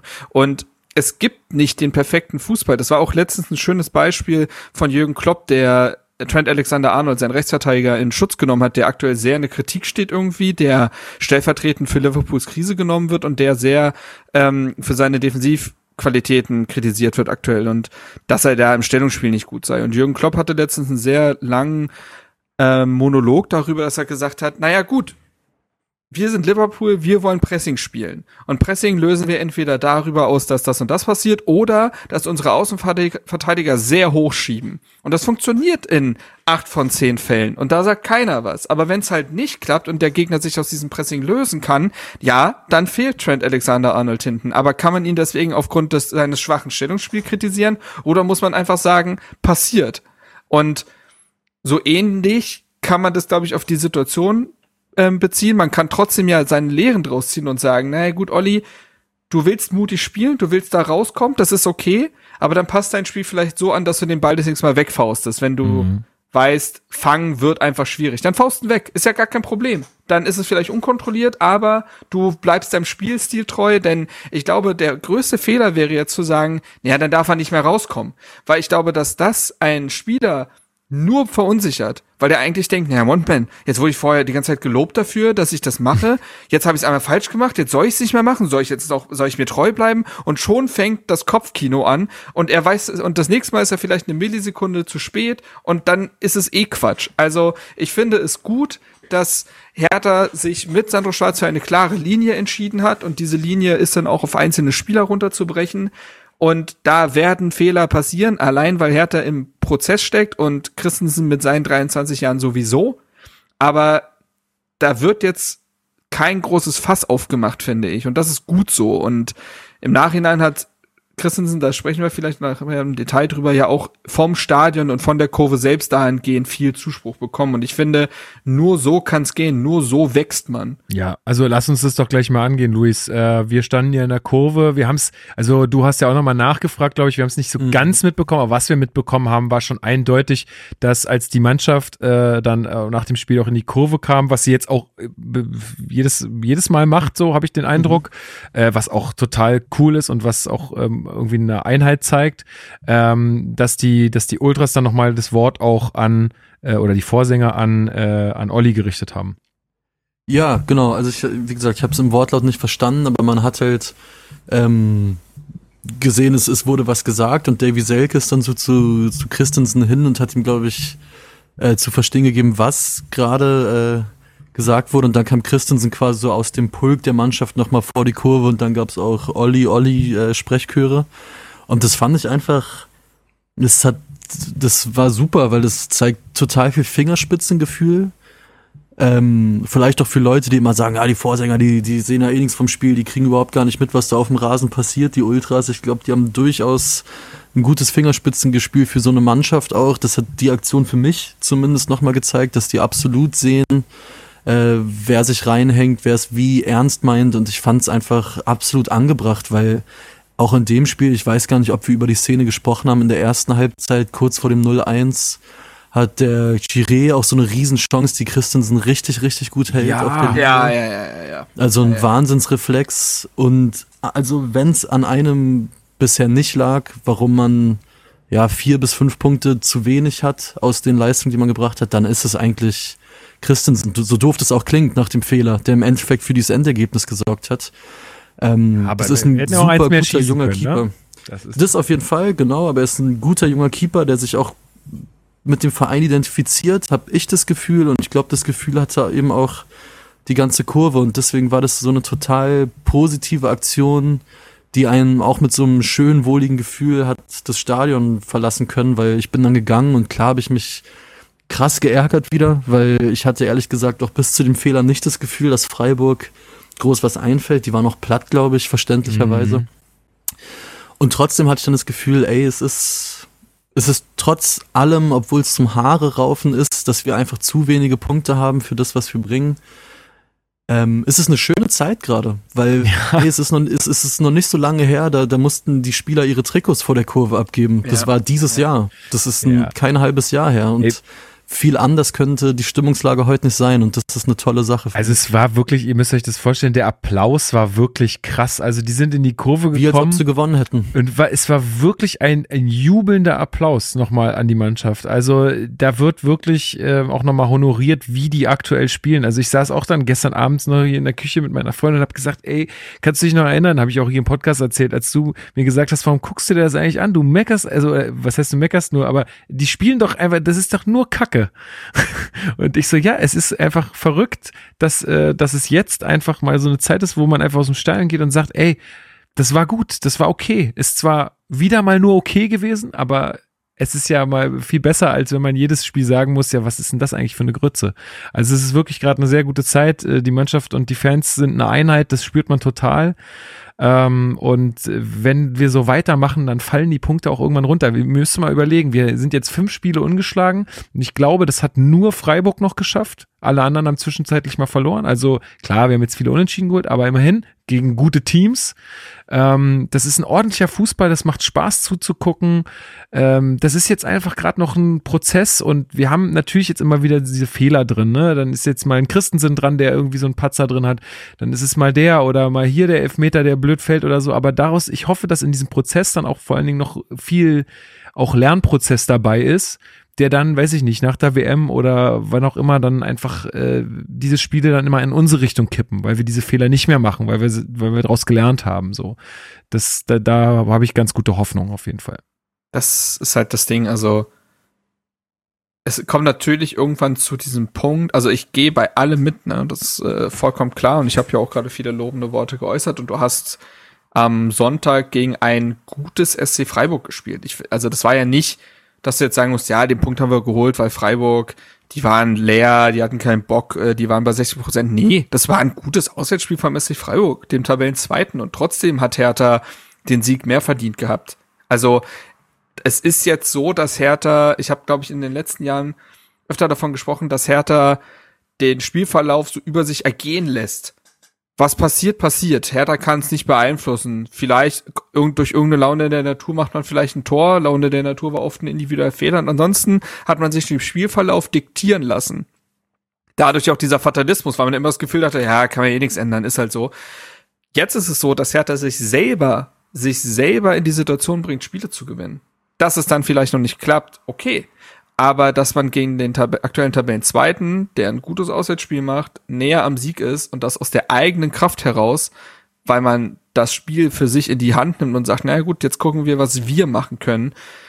Das ist beeindruckend als Entwicklung, finde ich, dann doch nach gerade einmal neun Spieltagen. Und trotzdem kann man natürlich als Halbsatz immer erwähnen, dass es irgendwann zu dem Punkt kommen kann, dass so eine Saison kippt, weil man die Spiele eben nicht gewinnt. Ne? Das ist vielleicht eben nicht gegen Leverkusen, Hoffenheim und äh, Freiburg zu erwarten. Das, äh, also das sind jetzt nicht die Kippelemente, ähm, sondern die Kippelemente sind dann halt eher die Spiele, die jetzt nach dem Leipzig-Spiel kommen, so Schalke. Oder du spielst jetzt noch vor der äh, WM-Pause, spielst auch noch gegen Stuttgart. Köln und Bremen sind da schon wieder, je nachdem wie die drauf sind, so eine Nummer. Und dann spielst du halt noch gegen Bayern. Also es ist halt einfach auch ein irgendwie unglücklicher Spielplan, habe ich das Gefühl. Denn Hertha hat bislang in meinen Augen erst gegen einen Gegner gespielt. Bitte? So, sorry, ich wollte ich wollt dir zustimmen. Ich meine, der Spielplan ist super, super tough bisher für Ja. Hertha. Auf jeden Fall. Ähm, ich habe es irgendwie akustisch war es gerade ein bisschen gedämpft, gedämpft deswegen. Ähm, und es gab bislang für mich erst ein Spiel, wo man vor dem vor dem Anpfiff sagen konnte, das muss Hertha jetzt eigentlich gewinnen. Und das war Augsburg. Union. Und das hat man gewonnen. Union. so, das war das war das Augsburg-Spiel. Jetzt mal Pokalspiel ausgenommen. Ähm, jetzt nur auf die Liga bezogen. Ansonsten hast du noch kein Spiel gehabt, wo man vorher sagen muss, ja, doch, müsste man eigentlich gewinnen. Und klar ist aber eben auch, dass gewisse Mannschaften wie Bremen hat man dazu gezählt. Ich zähle die auch immer noch dazu. Also es tut mir leid, das ist jetzt natürlich gerade herausragend gut, wie die in die Saison gestartet sind. Aber Bremen war schon mal an dem Punkt, wo die gedacht haben, ja, und jetzt sind wir durch und sie waren es nicht. Also deswegen mal abwarten. Aber klar ist, dass solche Mannschaften aktuell vielleicht ein paar Punkte mehr holen, die Hertha auch hätte holen können. Überraschungssiege gegen Leverkusen und jetzt auch Freiburg hätten gelingen können.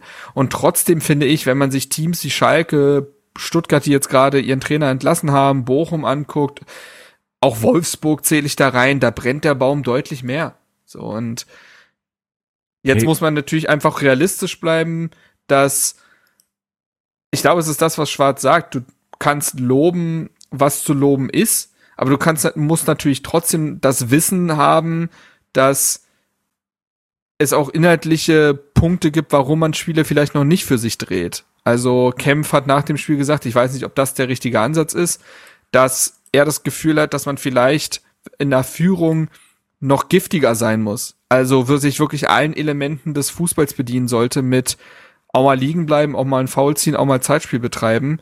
Sieht man nicht gerne, aber das holt Punkte. Was er aber tatsächlich auch noch angesprochen hat, und das fand ich ganz interessant, weil ich habe mir das dann nochmal angeguckt in der äh, auf der Zone dann, weil das ist in keinen Highlights zu sehen, dass der vor dem Freistoß, der für das 2 zu 2 sorgt, Doan den Ball mit dem Arm annimmt.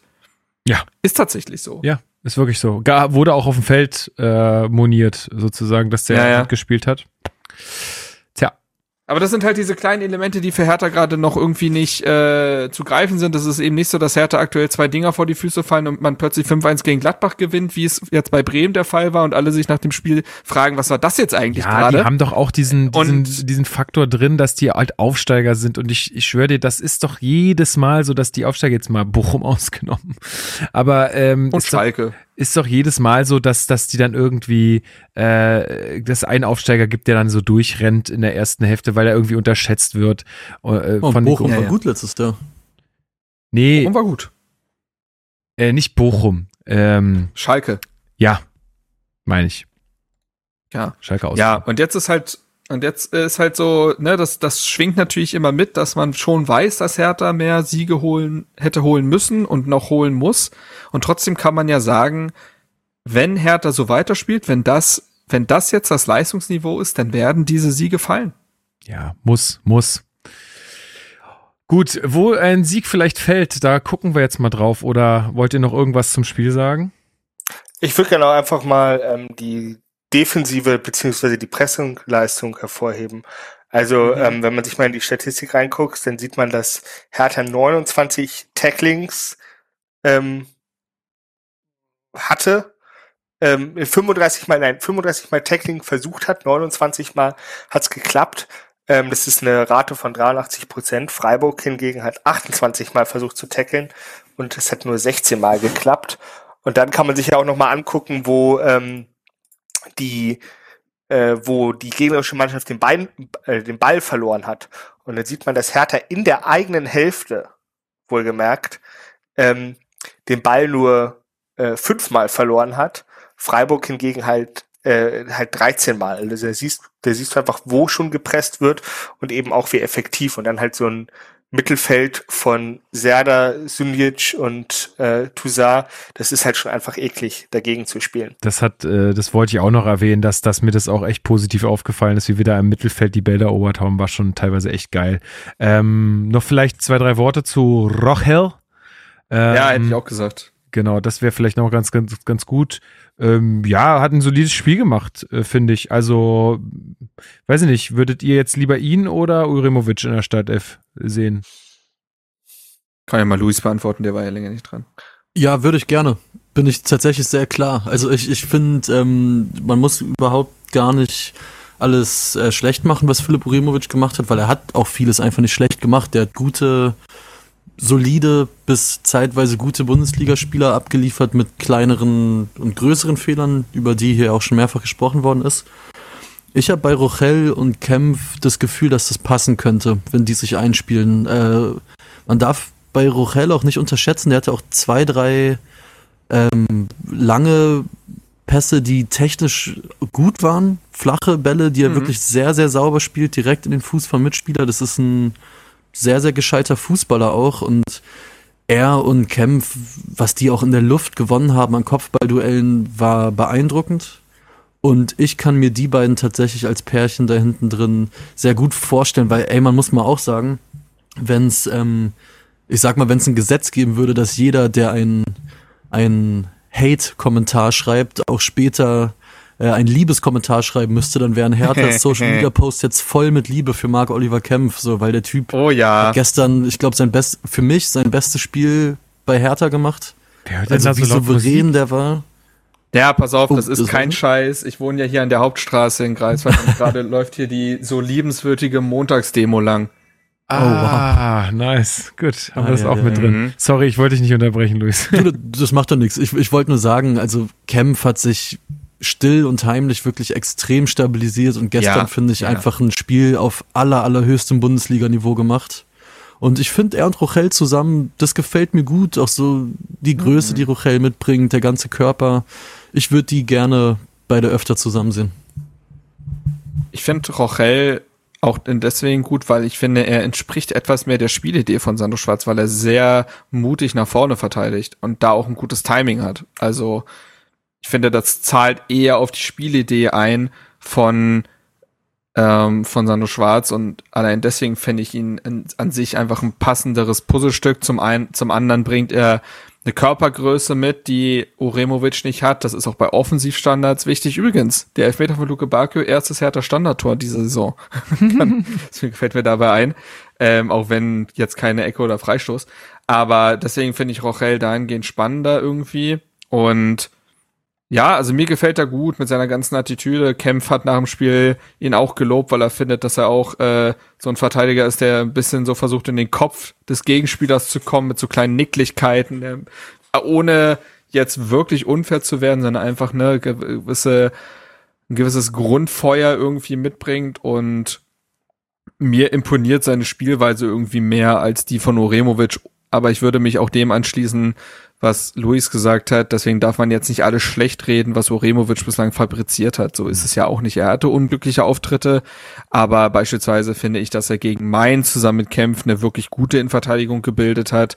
Ähm, und es haben ja nach wie vor alle die Möglichkeit, an diesem Wettbewerb teilzunehmen und auch ein Rochel würde bestimmt mal irgendwie ausfallen. Ich sehe jetzt schon, dass er relativ schnell bei fünf gelben Karten ankommt. Ja. Ja. äh, Gestern wegen er Meckern eigentlich äh, geholt gestern, ne? Also Ja, er ja. hat sich ja einmal Ja, richtig ja, schön mit dem Schiri angelegt und dann hat er sie auch gesehen bei der nächsten Aktion. So, ähm, und ja, gleichzeitig muss man ja sagen, dass ja auch ein Linus Gechter da in der Verlosung bald wieder teilnehmen wird, der jetzt ins Mannschaftstraining zurückkehrt und es ist nicht so lange her, da hat in der absoluten Tief, im absoluten Tief von Hertha ein gewisser Linus Gechter den besten Job auf dem Feld gemacht mit 17 Jahren. Also, den möchte man da auch nicht vergessen und dem gehört schon ein Stück weit die Zukunft. Jetzt hat er da zwei Verteidiger vor der eigenen Nase, auch wenn Oremovic, ich weiß jetzt nicht, wie lange er ausfallen wird, das ist, glaube ich, ein kleines Fragezeichen. Ja, aber ja, insgesamt muss ich auch sagen, dass ich Rochel insgesamt vorne sehe. Gut, aber dann gehen wir doch jetzt mal in den Ausblick. Am Wochenende wird wieder Fußball gespielt. Wer macht das Rennen? Weiß ich gar nicht, wer spielt denn überhaupt? Es spielt Hertha BSC in Leipzig äh, gegen den, äh, ja, gegen das Werbekonstrukt äh, einer bekannten Brausefirma. Ähm, aktuell sind die auf Tabellenplatz 11 äh, mit 13 Gegentoren. Ich glaube, das haben die sich auch ein bisschen anders vorgestellt. Gab ja auch schon Trainerwechsel. Ähm, Niklas, wie äh, schätzt du denn unsere Chancen bei diesem Auswärtsspiel ein? Die spielen ja auch noch gegen Celtic jetzt am Dienstag. Also ich glaube, wir können da schon Lucky Punch setzen. Andererseits spricht die Statistik nicht wirklich für uns. nee. Also, ja, aber wenn Davy Selke reinkommt und Hertha in Unterzahl 4-2, glaube ich, was er gewinnt, dann mache ich drei Kreuze. Alexander Esswein war nie besser. Luis, hast du, Luis, hast du Bock auf Leipzig und, und Auswärtsspiel? Ey, ich habe das ja, vielleicht, vielleicht spielst du deswegen drauf an. Ich Ja. war letztes Jahr am Start bei dem 06. Boah, das war so hart, Alter. Und dann gab's ja in der Rückrunde noch das 1-6 zu Hause. Sprich, ich habe letzte Saison zwölf RB-Tore gegen Hertha gesehen. ähm, man, man, man pickt sich wirklich nur die schönsten Dinge im Leben raus. Ja. Ähm, andererseits Ganz kurz, war dieses Auswärtsspiel nicht Ja. das, wo Toussaint sogar Innenverteidiger gespielt hat Genau, und solche Nummern? genau, Das war doch Genau, komplett. das, und, ja. und die hätten auch sich nicht beschweren dürfen, wenn sie 08, 09 verloren hätten. Muss man sagen, das war hart. Abgesehen davon muss man wirklich sagen, ist Leipzig äh, aus Berlin echt eine Reise wert. Ey, ist eine geile Stadt. Also ich, ich brauche hier aus Mhm. Morbid bis nach Leipzig äh, bin ich gefühlt schneller da, als wenn ich von hier bis zur alten Försterei fahre. Also ohne Quatsch, weil ich wohne direkt beim Hauptbahnhof und du fährst mit dem ICE, glaube ich, eine Stunde fünf oder so. Eine Stunde zehn. Ähm, aber ganz so schlimm wie letztes Jahr wird's hundertprozentig nicht. Da bin ich mir sehr sicher, ob man einen Punkt holt. Auch wenn Leipzig jetzt da steht, wo sie gerade stehen, muss viel zusammenkommen. Also wenn, wenn mir jetzt jemand einen Punkt anbieten würde, ich würde ihn nochmal nehmen. Dann haben wir fünf in Serie. Äh, wenn man das Spiel einzeln betrachtet, ist, glaube ich, ein Punkt, der folgt in Leipzig immer, immer eine gute Sache. Ja. Und der ist auch möglich, glaube ich. Der ist drin. Ich glaube auch, der ist drin, zumal, habe ich ja auch gerade schon gesagt, die spielen jetzt noch in Glasgow gegen Celtic am Dienstag. Ähm, also auch da, ich glaube, die sind auch noch, also ich verfolge die ja jetzt auch nicht so, ne? Aber so wie sich das für mich alles so, wie es für mich den Anschein macht, sind die auch so ein bisschen so auf der Suche nach sich, auch jetzt mit einem neuen mhm. Trainer und äh, Champions League jetzt noch zwischendurch. Und ich mag, also ich glaube auch dran, dass man da was mitnehmen kann. Es wäre natürlich auch wieder ein Erfolg, auch ein Ein Punkt wäre ein Erfolg, aber ich glaube tatsächlich, tatsächlich, dass wir da auch wieder was mitnehmen können und unsere ungeschlagenen Siege Serie einfach mal ausbauen können. Also vielleicht sollte man auch so da rangehen, dass man einfach sagt, auch als Trainerteam, Leute, wir wollen einfach ungeschlagen bleiben. Und wenn es heute 0-0 ausgeht, dann ist es so, aber dann bleiben wir ungeschlagen und in, wie du es jetzt auch gerade schon gesagt hast, Luis, in Leipzig äh, einen Punkt zu holen, wäre, glaube ich, äh, voll in Ordnung. Wie siehst du das, Marc? Ja. Äh, Luis ist übrigens aus der Leitung geflogen, kannst ihn Na, holen. toll. Aber er hat alles gesagt, was er sagen wollte. Und ja, Leipzig ist halt super wankelmütig seit dem Trainerwechsel. Die kamen, die haben im ersten Spiel Dortmund 3-0 geschlagen unter Rose, haben dann 3-0 gegen Gladbach verloren, dann 4-0 gegen Bochum gewonnen, um jetzt 1-1 gegen Mainz zu spielen. Also, die kann man dahingehend, glaube ich, gerade gar nicht greifen. Die können sich aber deswegen auch selber nicht so wirklich einordnen. Und wie du sagtest, sie suchen nach sich selbst. Das war jetzt auch gegen Mainz wirklich jetzt kein äh, virtuoser Auftritt, glaube ich. Also die müssen sich auch in Form der englischen Wochen auch finden. Ähm, da war's, das war ein sehr uninspirierter Auftritt, nachdem sie Glasgow ja immerhin 3 zu 1 geschlagen haben. Ja, schwierige Nummer irgendwie, weil ich auch finde, dass Hertha in den letzten Spielen absolut die Grundlage dafür geliefert hat, dass man sagen kann, warum denn nicht auch gegen Leipzig? So, das ist einfach so. Ich glaube, dass man Leipzig, ich glaube, dass Hertha aktuell fast jeder Mannschaft in der Bundesliga wehtun kann. Das ist auch, mal, auch schon mal eine Erkenntnis, finde ich. Und gleichzeitig wäre es irgendwie so, man traut sich ja gar, also ich würde sehr gerne öfter auch unentschieden tippen, nachdem ich glaube ich sogar zwei Spiele in Folge richtig getippt habe, aber mit jedem Unentschieden wird es irgendwie bescheuerter, noch ein Unentschieden zu tippen. Also, allein aufgrund der, allein aufgrund der Wahrscheinlichkeit. Aber nun sind es ja schon vier in Folge. Also ich glaube, nur Stuttgart hat genauso viele Unentschieden, genau, aber halt noch keinen Sieg. Und Weiß ich nicht. Keine Ahnung. Ich glaube, muss befreit aufspielen, muss auf dich gucken und schauen, ob da was geht. Das viel wichtigere Spiel ist ja dann eine Woche später gegen Schalke, zu Hause auch noch. Das wäre ja dann gleichzeitig auch der erste Heimsieg. Also ja, ich hab, äh, ich kann mir irgendwie alles vorstellen bei dem Spiel. Ja, gut, ich versuche hier nebenbei Luis noch mal in die Leitung zu holen. Äh, Ähm, aber er ist gleich wieder da.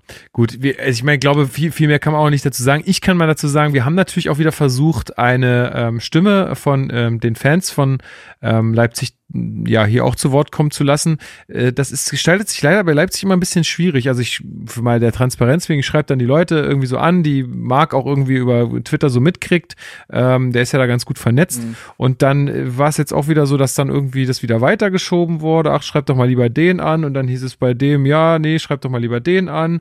Und irgendwie hat sich dann keiner gemeldet. Schade, wirklich schade. Ähm, ich hätte es gerne, hätte es gerne gemacht. Vielleicht, wenn das jemand äh, von euch hört, äh, im Nachhinein sollte, solltet ihr unseren Podcast Podcast hören, dann meldet euch doch gerne mal, dann können wir es für, auf jeden Fall für die Rückrunde arrangieren.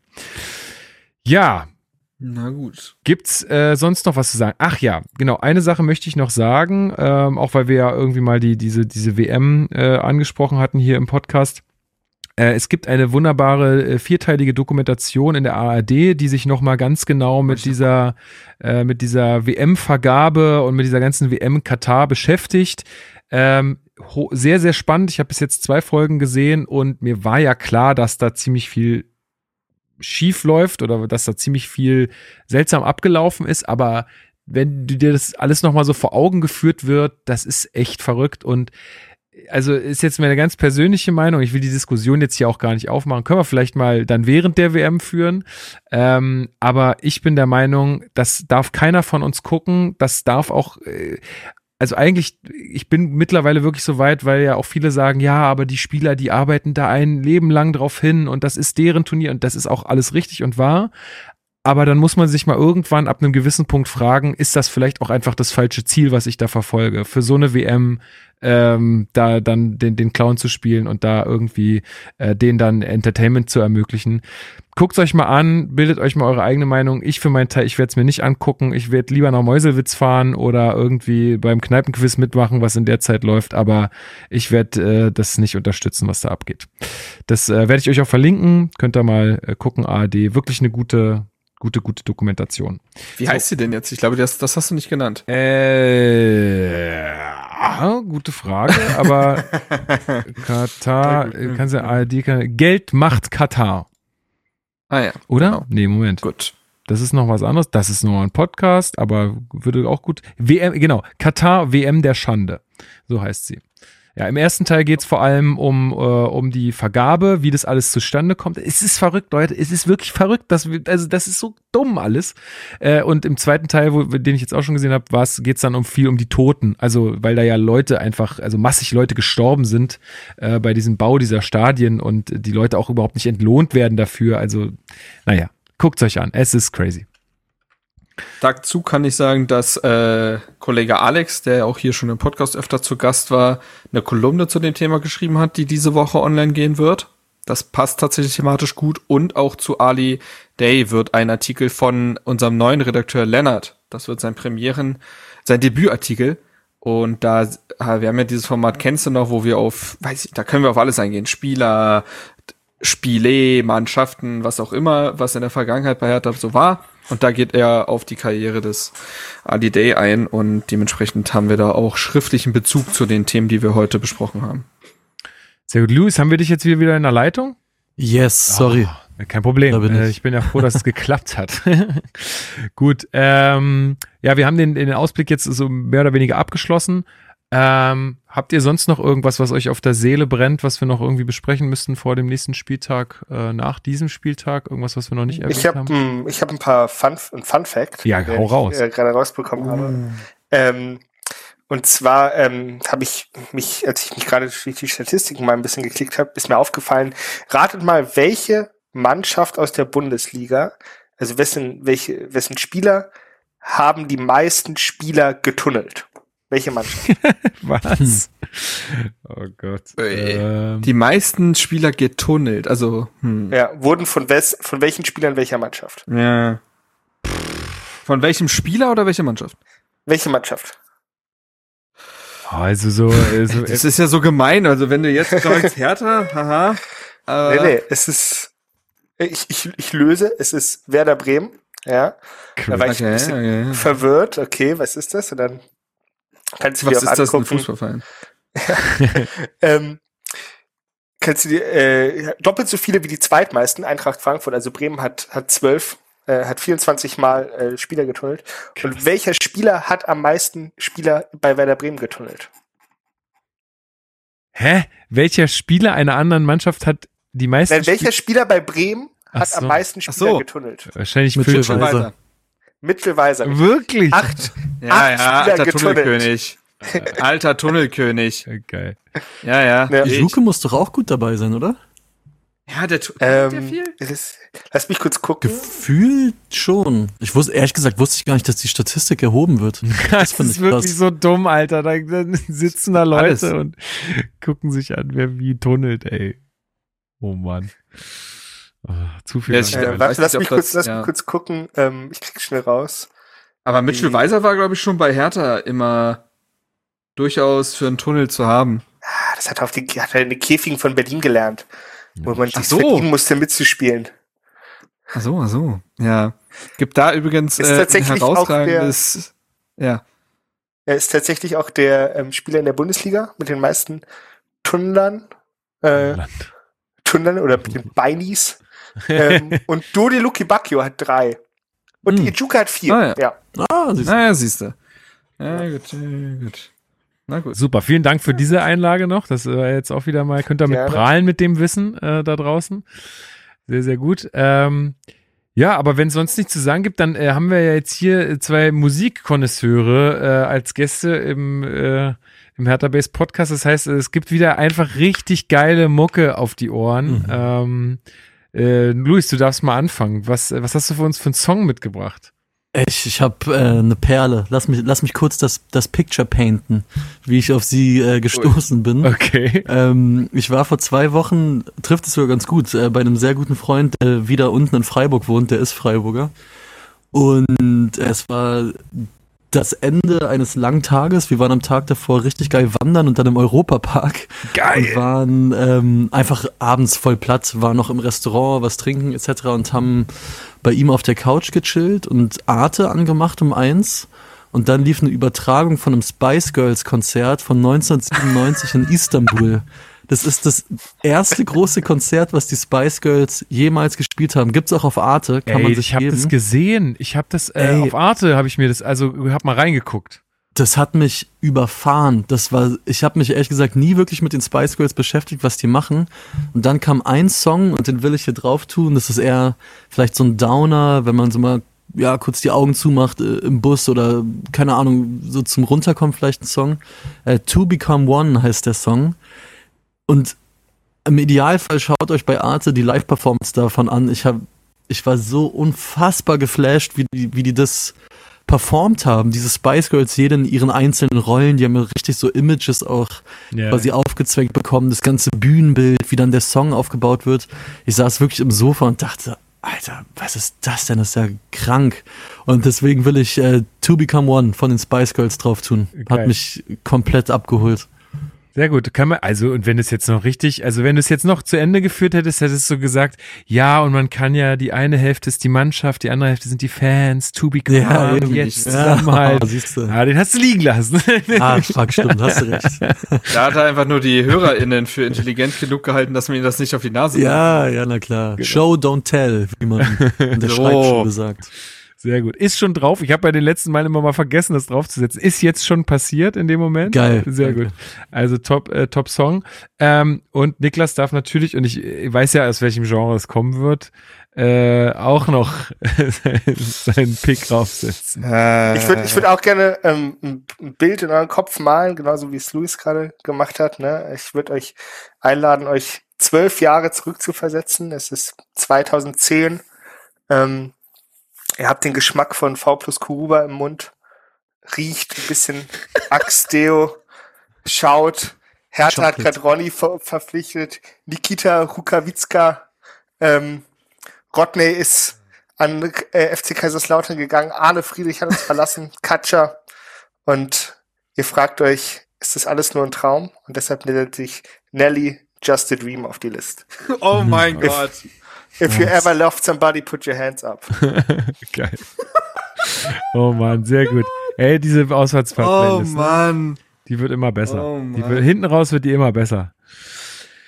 Gut, ähm, dann bedanke ich mich recht herzlich bei äh, euch bei dieser Elefantenrunde für diesen launigen Podcast. Das war doch äh, echt schön, auch zu viert mal wieder. Ähm, Niklas, toll, dass du ähm, doch dann auch so spontan dich bereit erklärt, äh, erklärt hast. Äh, und man muss wissen, Niklas guckt nicht alle Spiele, aber wenn er dann mal eins sieht, dann muss man auch äh, gleich, dann muss man ihn gleich hier verpflichten und äh, und mit dabei haben. Also vielen Dank für deine Zeit. Gerne, gerne. Und Luis, dich sehen wir morgen früh 10.30 Uhr, ne, Dienstag, ähm, Yes. im Themenfrühstück. Also wenn ihr das jetzt noch vor 10.30 Uhr hört, könnt ihr dann noch um 10.30 Uhr bei YouTube äh, bei Elf Freunde einschalten. Da sitzt dann der Luis wieder frisch äh, und munter auf der Couch und ähm, ja, wird wahrscheinlich viel über den ähm, Trainerwechsel beim äh, VfB Stuttgart reden. Ich denke auch. Äh, schaut gern vorbei und äh, danke euch wie immer. Hat mir sehr viel Spaß gemacht. Uns auch. Vielen Dank, Marc. Und äh, ja, dir erstmal ein gutes Ankommen wieder, ne, nach deinem Urlaub und nach der äh, Torturfahrt jetzt. Ähm, und dann ähm, ja, nächste Woche wieder, wa? So ist es, so ist es. Genau. Und Wir haben jetzt gar keine Ergebnistipps abgegeben, ne? Aber ach, tatsächlich. da lassen wir uns jetzt dieses Mal nicht festnageln. Nee, genau. Vielleicht lest ihr mich ja wieder beim Big City Club oder so. Ja, genau, so ist es. Also dann äh, an alle da draußen, vielen Dank für euer Ohr, vielen Dank für eure ganzen äh, Mails und Zusendungen und eure Aktivitäten im Discord. Äh, das macht wirklich gerade so wie mit der Mannschaft auch echt äh, viel, viel Spaß. Äh, es sind viele gute Leute da äh, ähm, unter euch, das ist echt schön. Und ähm, ja, hört auch nächste Woche wieder rein. Und wie gesagt, vielleicht dann jetzt auch bald äh, mit Ton und Bild. Ähm, wie gesagt, wenn ihr euch da auskennt, meldet euch gerne mal bei uns, äh, damit wir dann einen Schritt von, vorankommen, weil wir mit unserem Workload, den wir so haben, werden das einfach nicht alleine stemmen können. Das muss man so ehrlich sagen. Gut, Ja, also, ja. ich wünsche euch eine schöne Woche. Ähm, gabt euch wohl, bleibt sauber und ähm, hau hey. Ciao. Ciao, ciao.